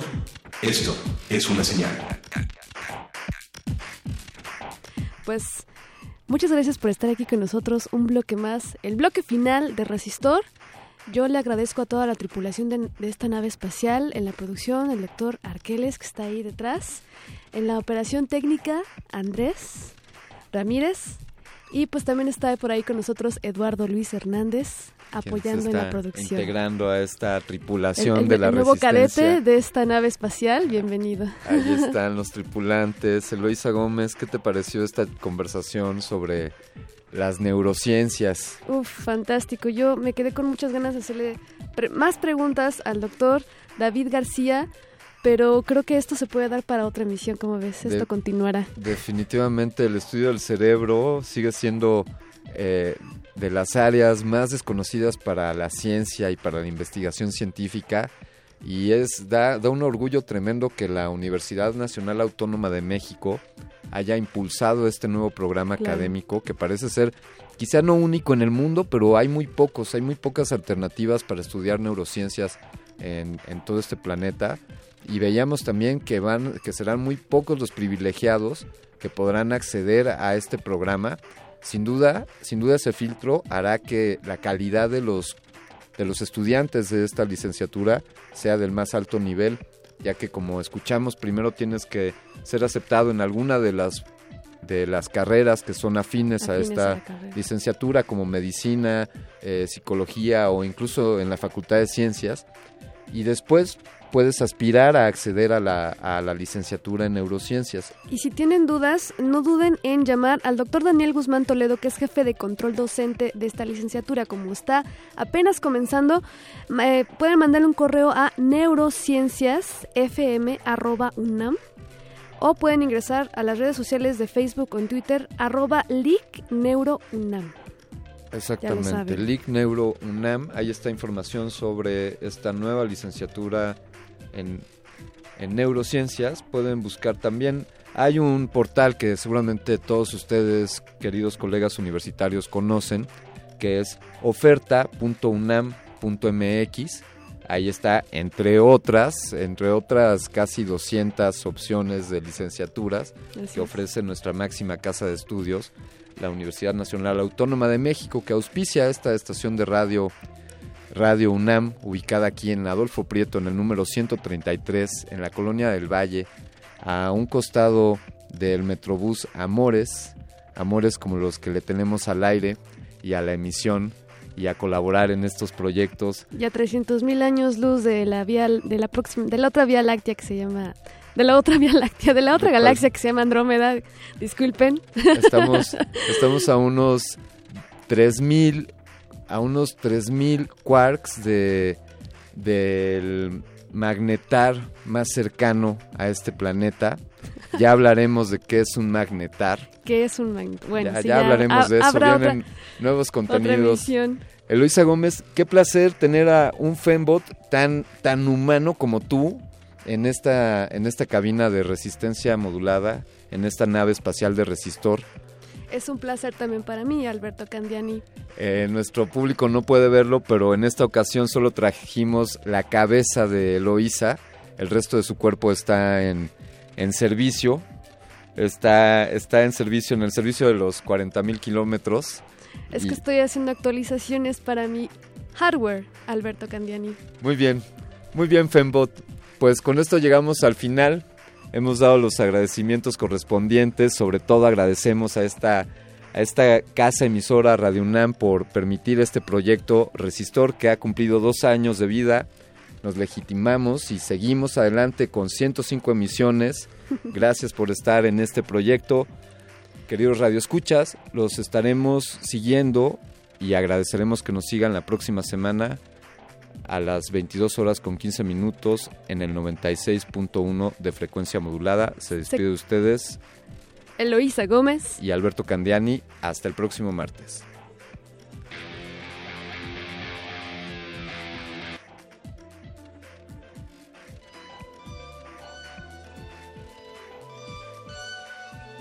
We're doomed. Resistor. Esto es una señal.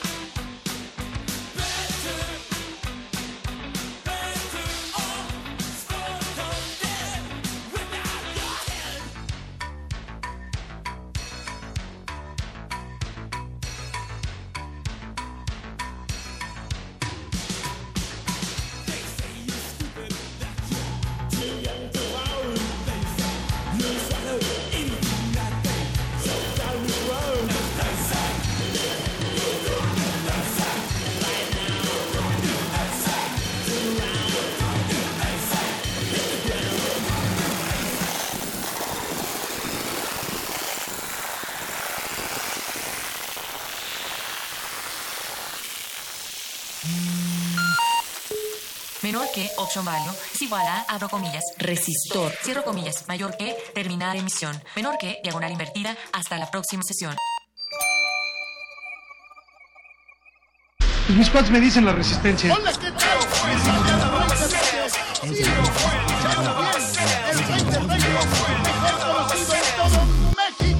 A ver qué día me callo está ahí por el taller para hacer definitivo lo del apodo. Yo nunca.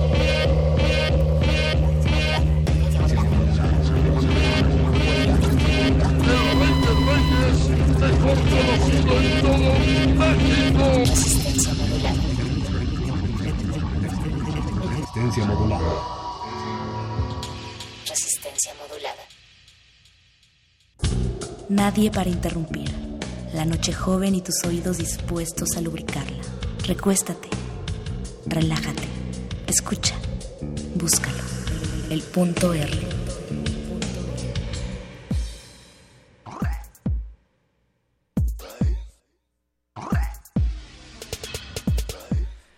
Delia Derbyshire nació en 1937 y murió en 2001. Fue una compositora de música concreta, pionera en el ámbito de la música electrónica, escultura sonora, escultora sonora, experimentó con diversos sonidos para el medio radiofónico, televisivo, de teatro y de cine. Susan Ciani nació en 1946, es una compositora y pianista estadounidense de origen italiano. Es pionera en el campo de la música electrónica. Es una de las primeras mujeres en hacerse un nombre en el mundo de la música New Age. Entre los reconocimientos de su obra destacan cinco nominaciones a los premios Grammy y un Globo de Oro.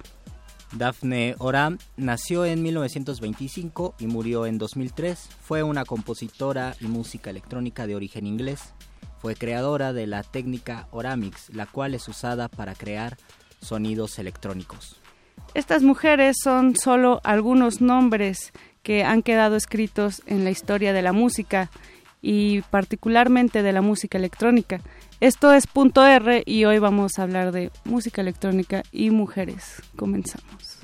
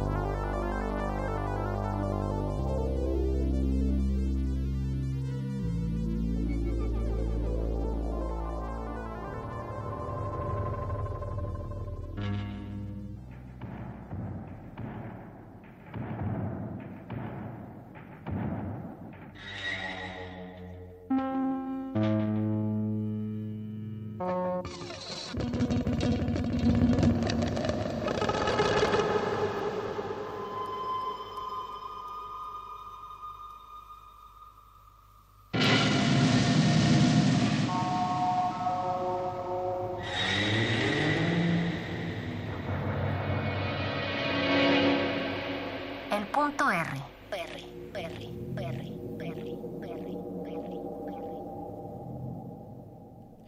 Queridos oyeristas, esto es el punto R, es martes 7 de febrero de 2017. Bienvenidos a todos los que tienen interés en la música, en la sexualidad, en el género, en cuestiones que han estado latentes, que cada vez se vuelven más visibles, afortunadamente, y esto nos invita a reflexionar, a cuestionarnos, a preguntarnos sobre dónde nos encontramos, cuál es el sentido, por ejemplo, de asistir a festivales donde la mayoría son organizados, coordinados, eh, aparecen más eh, hombres que mujeres, qué es lo que hay detrás. Bienvenida, Mónica Sorrosa.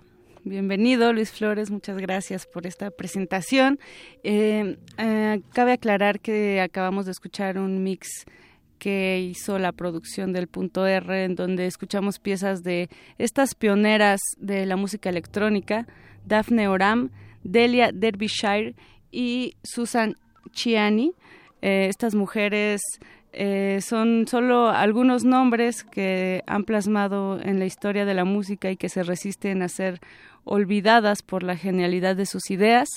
Queremos saber, puntoerristas, ustedes qué piensan de eh, la participación de las mujeres en los carteles de música, no solo de música electrónica, puede ser también algún otro género de los festivales a los que ustedes asisten, nos pueden comentar en redes sociales. Tenemos Twitter, arroba R modulada, Facebook, resistencia modulada y saben que algunas sesiones del punto R ya han sido enfocadas a el papel de la mujer en diferentes medios y sobre todo en la música hemos hablado de reggaetoneras, hemos hablado de sonideras, ahora hablaremos de música electrónica. ¿Por qué no?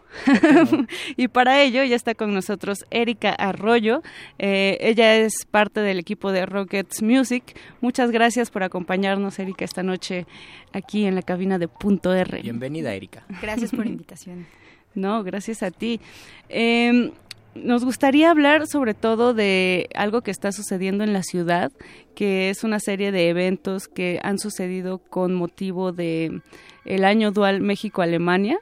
Eh, estos eventos se llaman Hart Filmern si lo pronuncio bien. Pues yo también tengo a veces problemas para pronunciarlo, pero todo bien. No Cuéntanos un poco eh, de qué se tratan estos eventos, porque sabemos que ha habido eh, música, sobre todo muchos productores, eh, pero también charlas, conversatorios, eh, no sé, iniciativas que incitan a pensar lo que está sucediendo en estos lazos comunicantes que existen entre México y Alemania.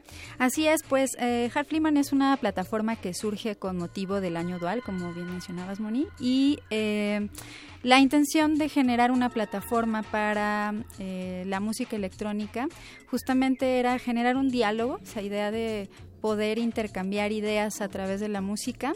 Desde hace ya varios años eh, el Get y eh, Rockets habían estado trabajando muy eh, de la mano para traer la Noche Electrónica Alemana Mexicana y esta iniciativa pues se le vio un gran potencial justamente porque pues ahí convivían este, sonidos locales con sonidos de productores y, de, DJs alemanes o productores y DJs que eh, habían eh, nacido en otros lugares pero que habían encontrado como base de operaciones alguna ciudad en Alemania. Y existía entonces previamente esta comunicación entre México y Alemania, pero no existía tal vez el cuestionamiento sobre la perspectiva de género, ¿verdad? Así es, justamente dentro de este año dual se propuso eh, proponer distintos, más bien hablar de distintos temas, ¿no? En torno a esta comunicación entre las dos escenas, la alemana y la mexicana,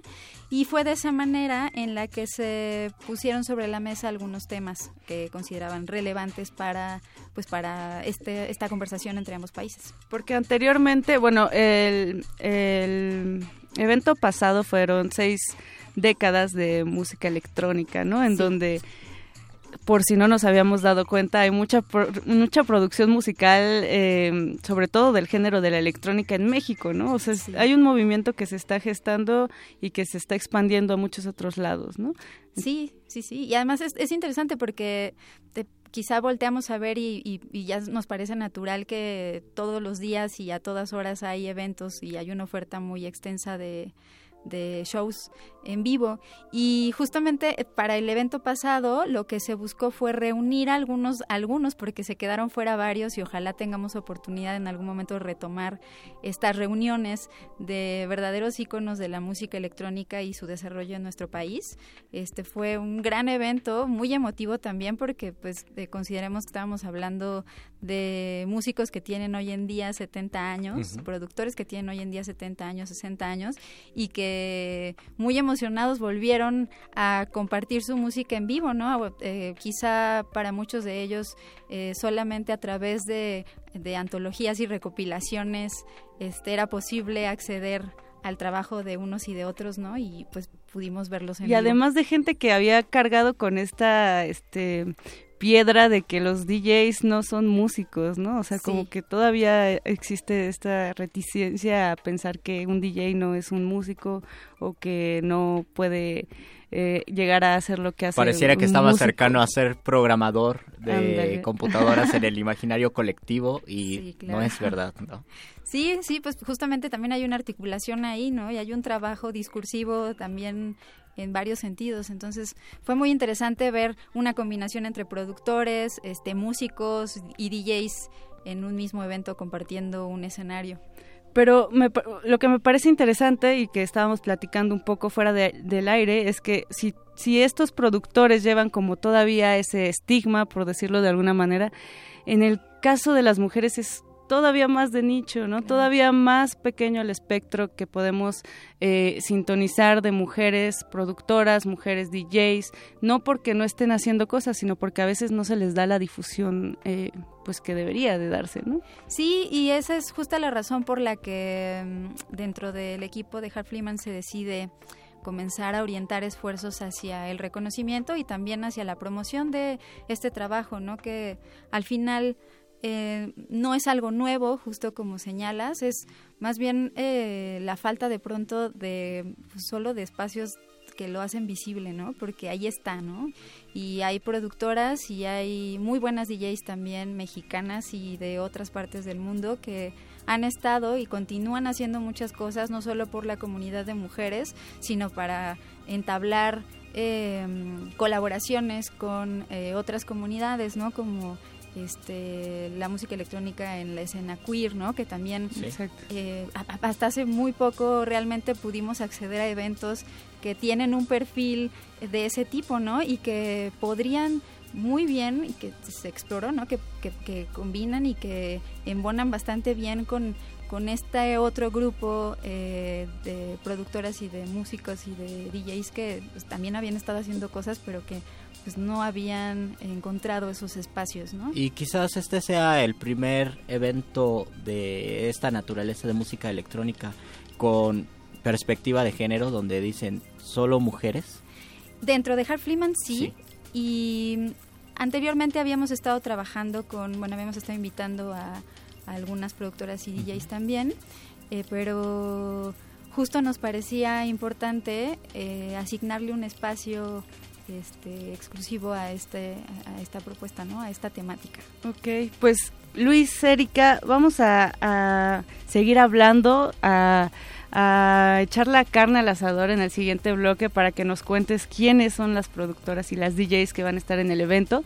Pero ¿qué te parece, qué les parece si vamos a primero escuchar un sondeo que hicimos para que los radioescuchas nos digan qué piensan del papel de las mujeres en este tipo de festivales y sobre todo de la representación que tienen en los carteles. Vamos a escucharlo y regresamos. Esto es Punto R resistencia modular. Pues Eh, al menos hablando cuantitativamente, creo que sí, porque hoy en día existen muchas bandas como que hay mujeres o solo están conformadas por mujeres. Eh, ahora, no sé si se puede hablar como en cuestión de género, como el impacto, ¿no? Que generalmente a lo mejor tiene más impacto una banda masculina que una femenina, ¿no? No sé a qué se deba. Y pues aparte también es como cuestión de cultura, ¿no? Cultura en México, global. O sea, siempre ha existido esta como relegación del papel de las mujeres en todo, no solo en la música, en la pintura también, en el cine, no sé.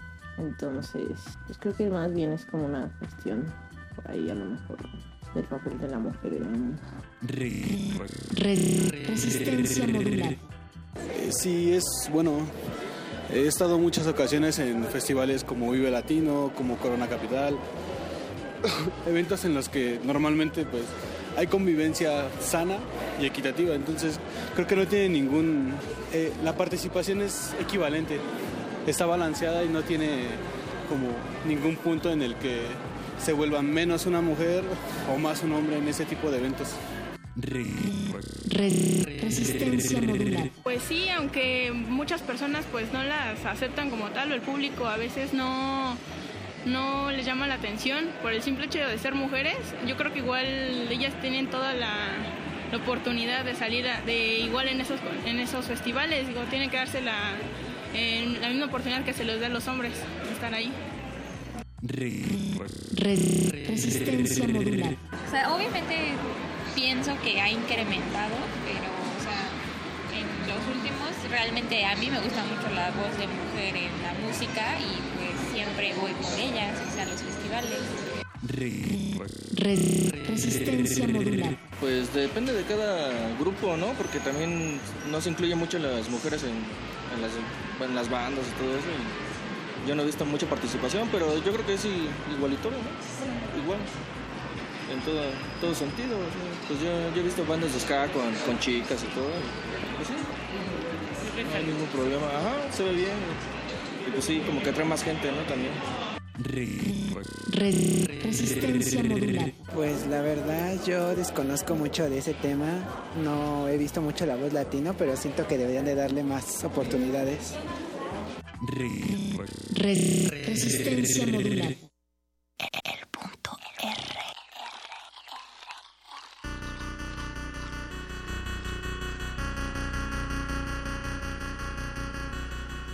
Resistencia, ¿tú qué opinas? ¿Piensas que existe la misma cantidad de hombres y mujeres en los eventos? En tu experiencia inmediata, en el último evento musical al que fuiste, ¿había un equilibrio? Muchas veces incluso no existe la presencia de mujeres. Tendríamos que preguntarnos por qué, qué está pasando con esa situación y cómo nosotros podemos por lo menos ser conscientes y ser críticos al respecto. Sí, acabamos de escuchar en el Vox Populi que hay como opiniones divididas, ¿no? Hay quienes dicen que sí, que ya hay como mucha presencia de grupos de mujeres en este tipo de carteles, pero también eh, hay quienes dicen que no se les da el apoyo necesario.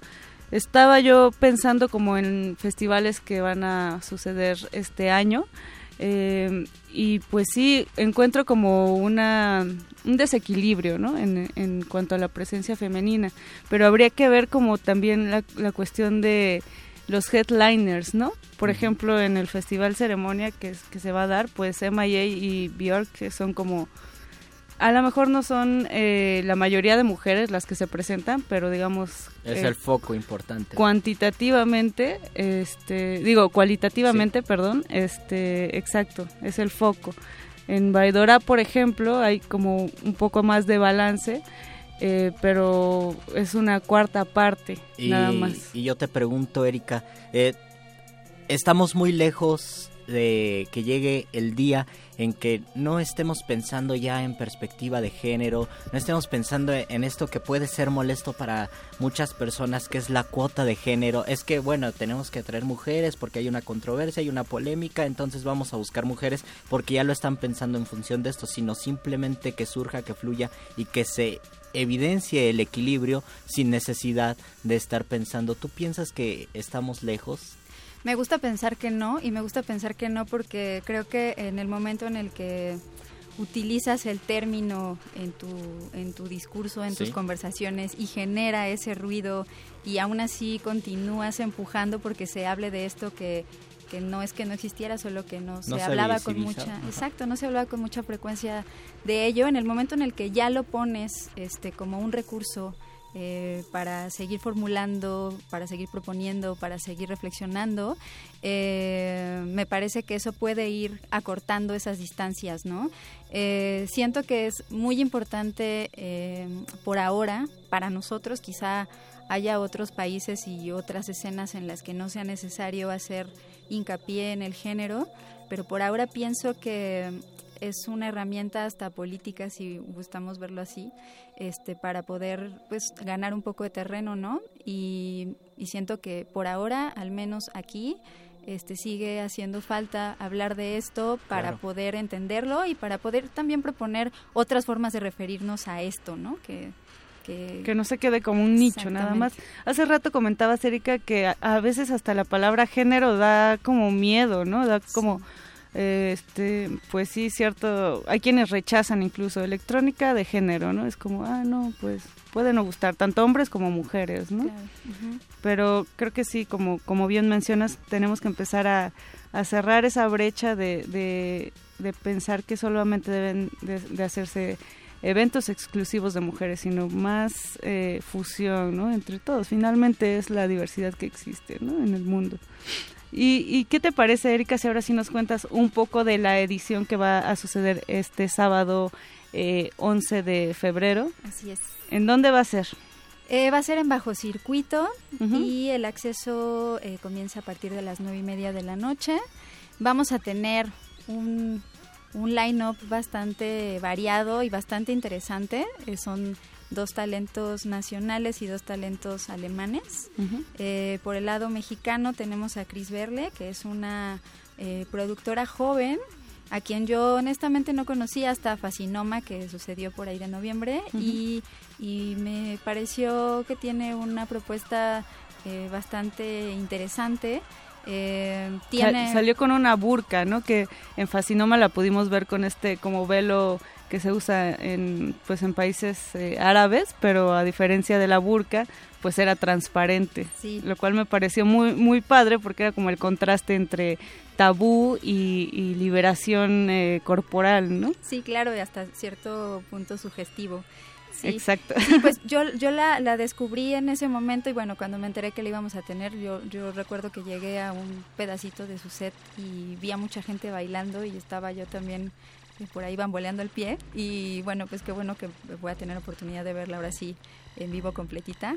Este tiene también unos trabajos que no solamente, bueno, ella este, se dedica a varias cosas, eh, me parece que tiene un perfil bastante interesante porque es tengo entendido que diseñadora gráfica, también este hace video, hace cine, este colabora con distintas eh, disciplinas y eso hace muy interesante su perspectiva del sonido también. Por ahí tiene algunas grabaciones de campo que ella se encargó de mezclar eh, como para evocar espacios y es- también bastante bonito su, su sonido introspectivo, estas propuestas introspectivas que tiene. ¿Por qué no escuchamos un poco de Chris Berle eh, y seguimos platicando más del cartel? ¿Te late? Eh, vamos a escucharla y regresamos. Esto es punto R. Recuerden que tenemos redes sociales, estamos en Twitter. Como arroba R modulada, Facebook Resistencia Modulada. Vamos a escuchar esto y regresamos para que nos platiques sobre quiénes más van a participar este sábado. Muy bien. Thank you.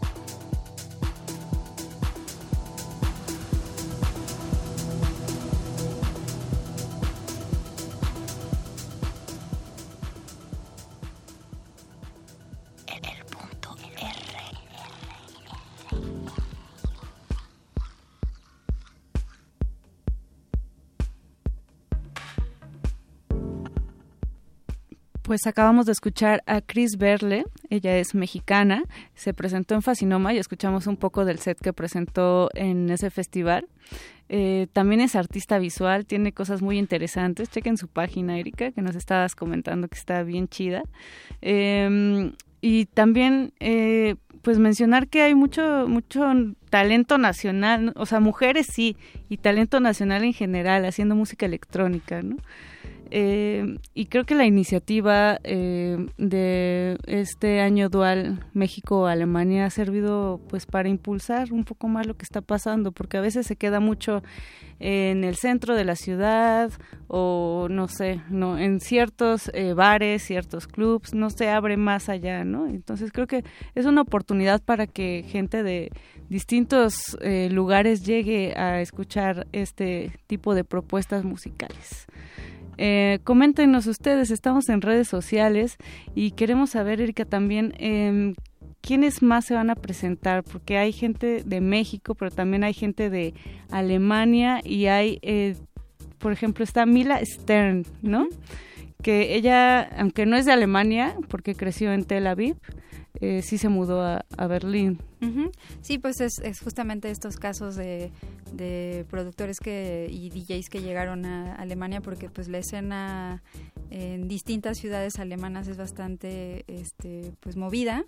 Eh, me parece muy interesante su trabajo porque justamente es una una DJ que se asume verdaderamente como DJ y como articuladora de sets. Entonces tengo entendido que no repite un solo set y una de sus de sus más grandes pasiones es como la selección de la música porque al final esto te permite de alguna manera idealizar también, pero pues también proponer, ¿no? Una serie de estados de ánimo a lo largo de em, pues de la música que, que te va a acompañar por la noche.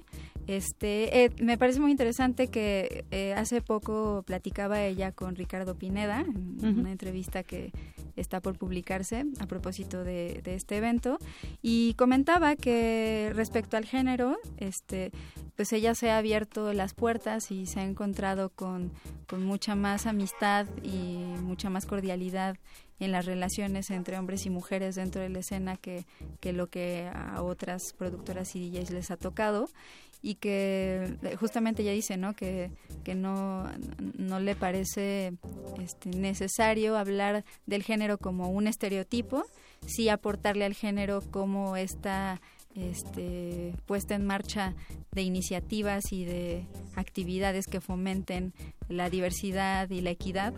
Pero ella justamente su perspectiva respecto a esto es que, em, que, ojalá que cada vez sea menor como esa precisión, ¿no? De y quizás, quizás sea por lo que dices en cuanto a la sensibilidad en la música. La música nos liga, nos conecta y si nos conecta de una manera franca y de una manera real, tal vez no es necesario etiquetar esto es de mujer, esto es de hombre, porque si realmente somos sensibles ante la música, ante lo que percibimos, pues esto sería una consecuencia natural, me imagino. Sí, eh, y bueno, una consecuencia natural en, términos de que estemos ya más familiarizados con, con, esto y de que esto ya no sea un tema este controversial o un tema que genere escosor, ¿no? Exacto, pues muy de acuerdo, muy de acuerdo con ambos. ¿Por qué no vamos a escuchar algo de Mila?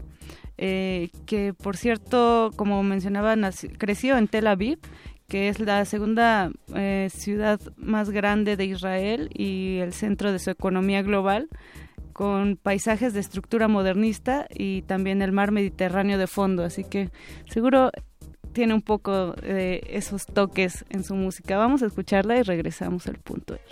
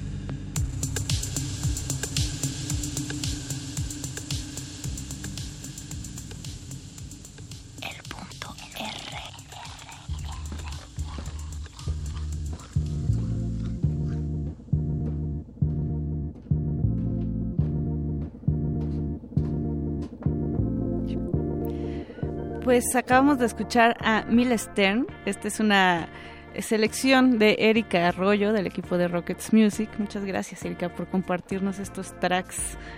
Gracias a ustedes por la invitación. Pero también escuchamos a Regina Puma, que es otra de las chicas que se va a presentar en la edición número 6 de Hertz Filmer. eh, cuéntanos de ella, por favor. Pues Regina es una persona multifacética, admirable también. Este, por un lado, eh, es historiadora del arte, es curadora, eh, es DJ, también este, hace cosas de diseño, alguna vez estuvo a cargo del archivo de diseño y arquitectura, anda por aquí por allá, entonces este ha estado en medios electrónicos, difundiendo, en radio, es como promotora también mucho del, de la cultura electrónica en general, ¿no? Sí, además es una coincidencia que no, de la que no me había percatado, también ella estuvo en Fascinoma. Y, y bueno, pues eh, tenía un programa en Ibero que se llamaba Estudio y ha, intentado como continuar con esta plataforma por ahí.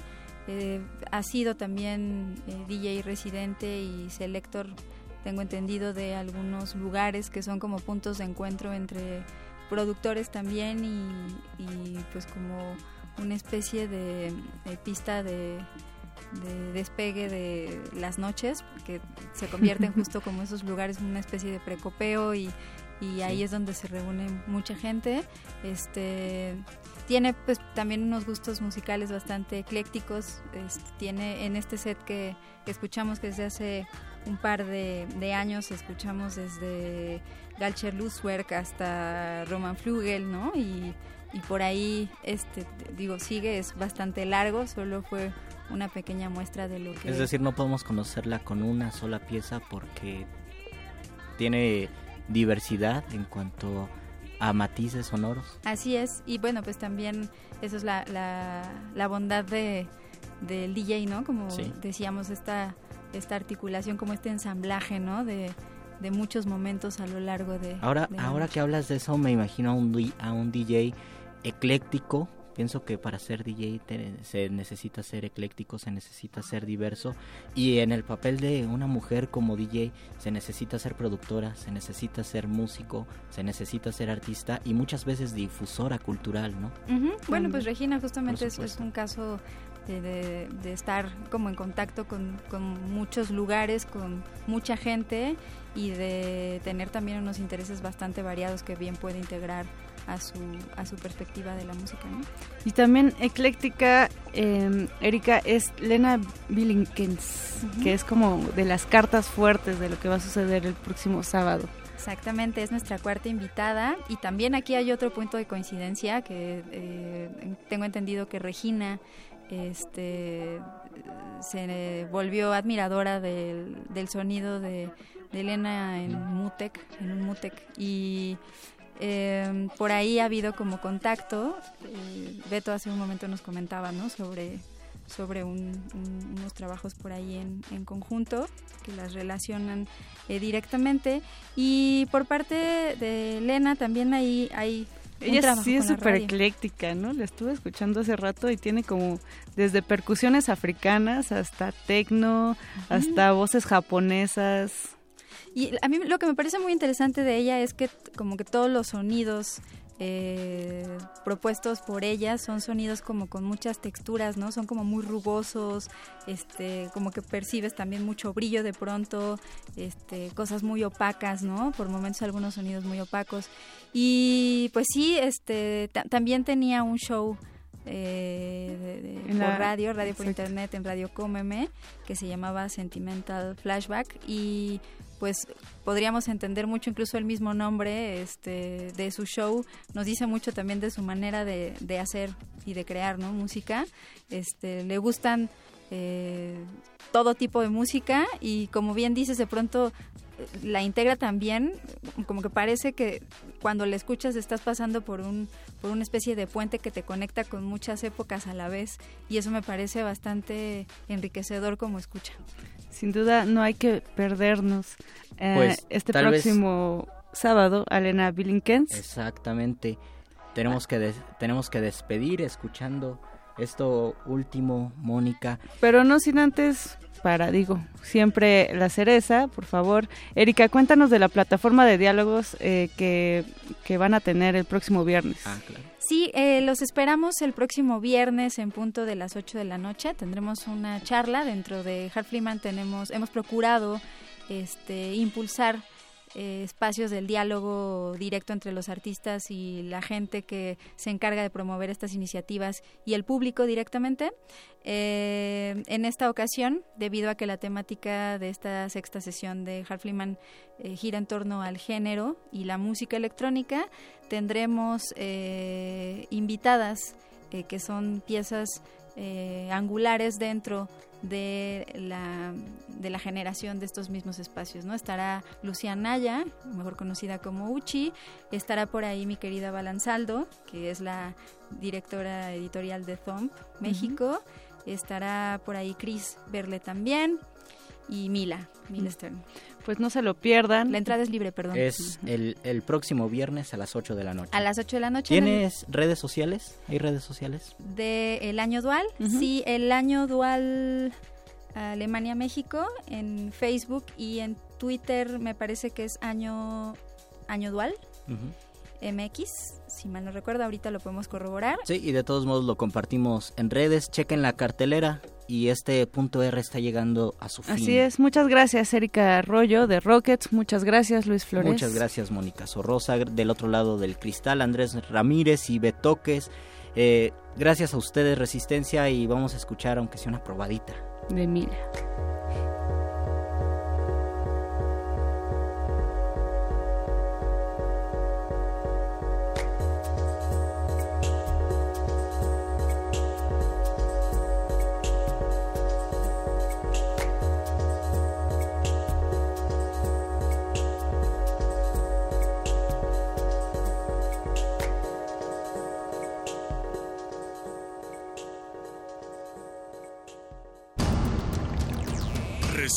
Modulada es una coproducción del Fondo Internacional para la Promoción de la Cultura de la UNESCO y Radio UNAM.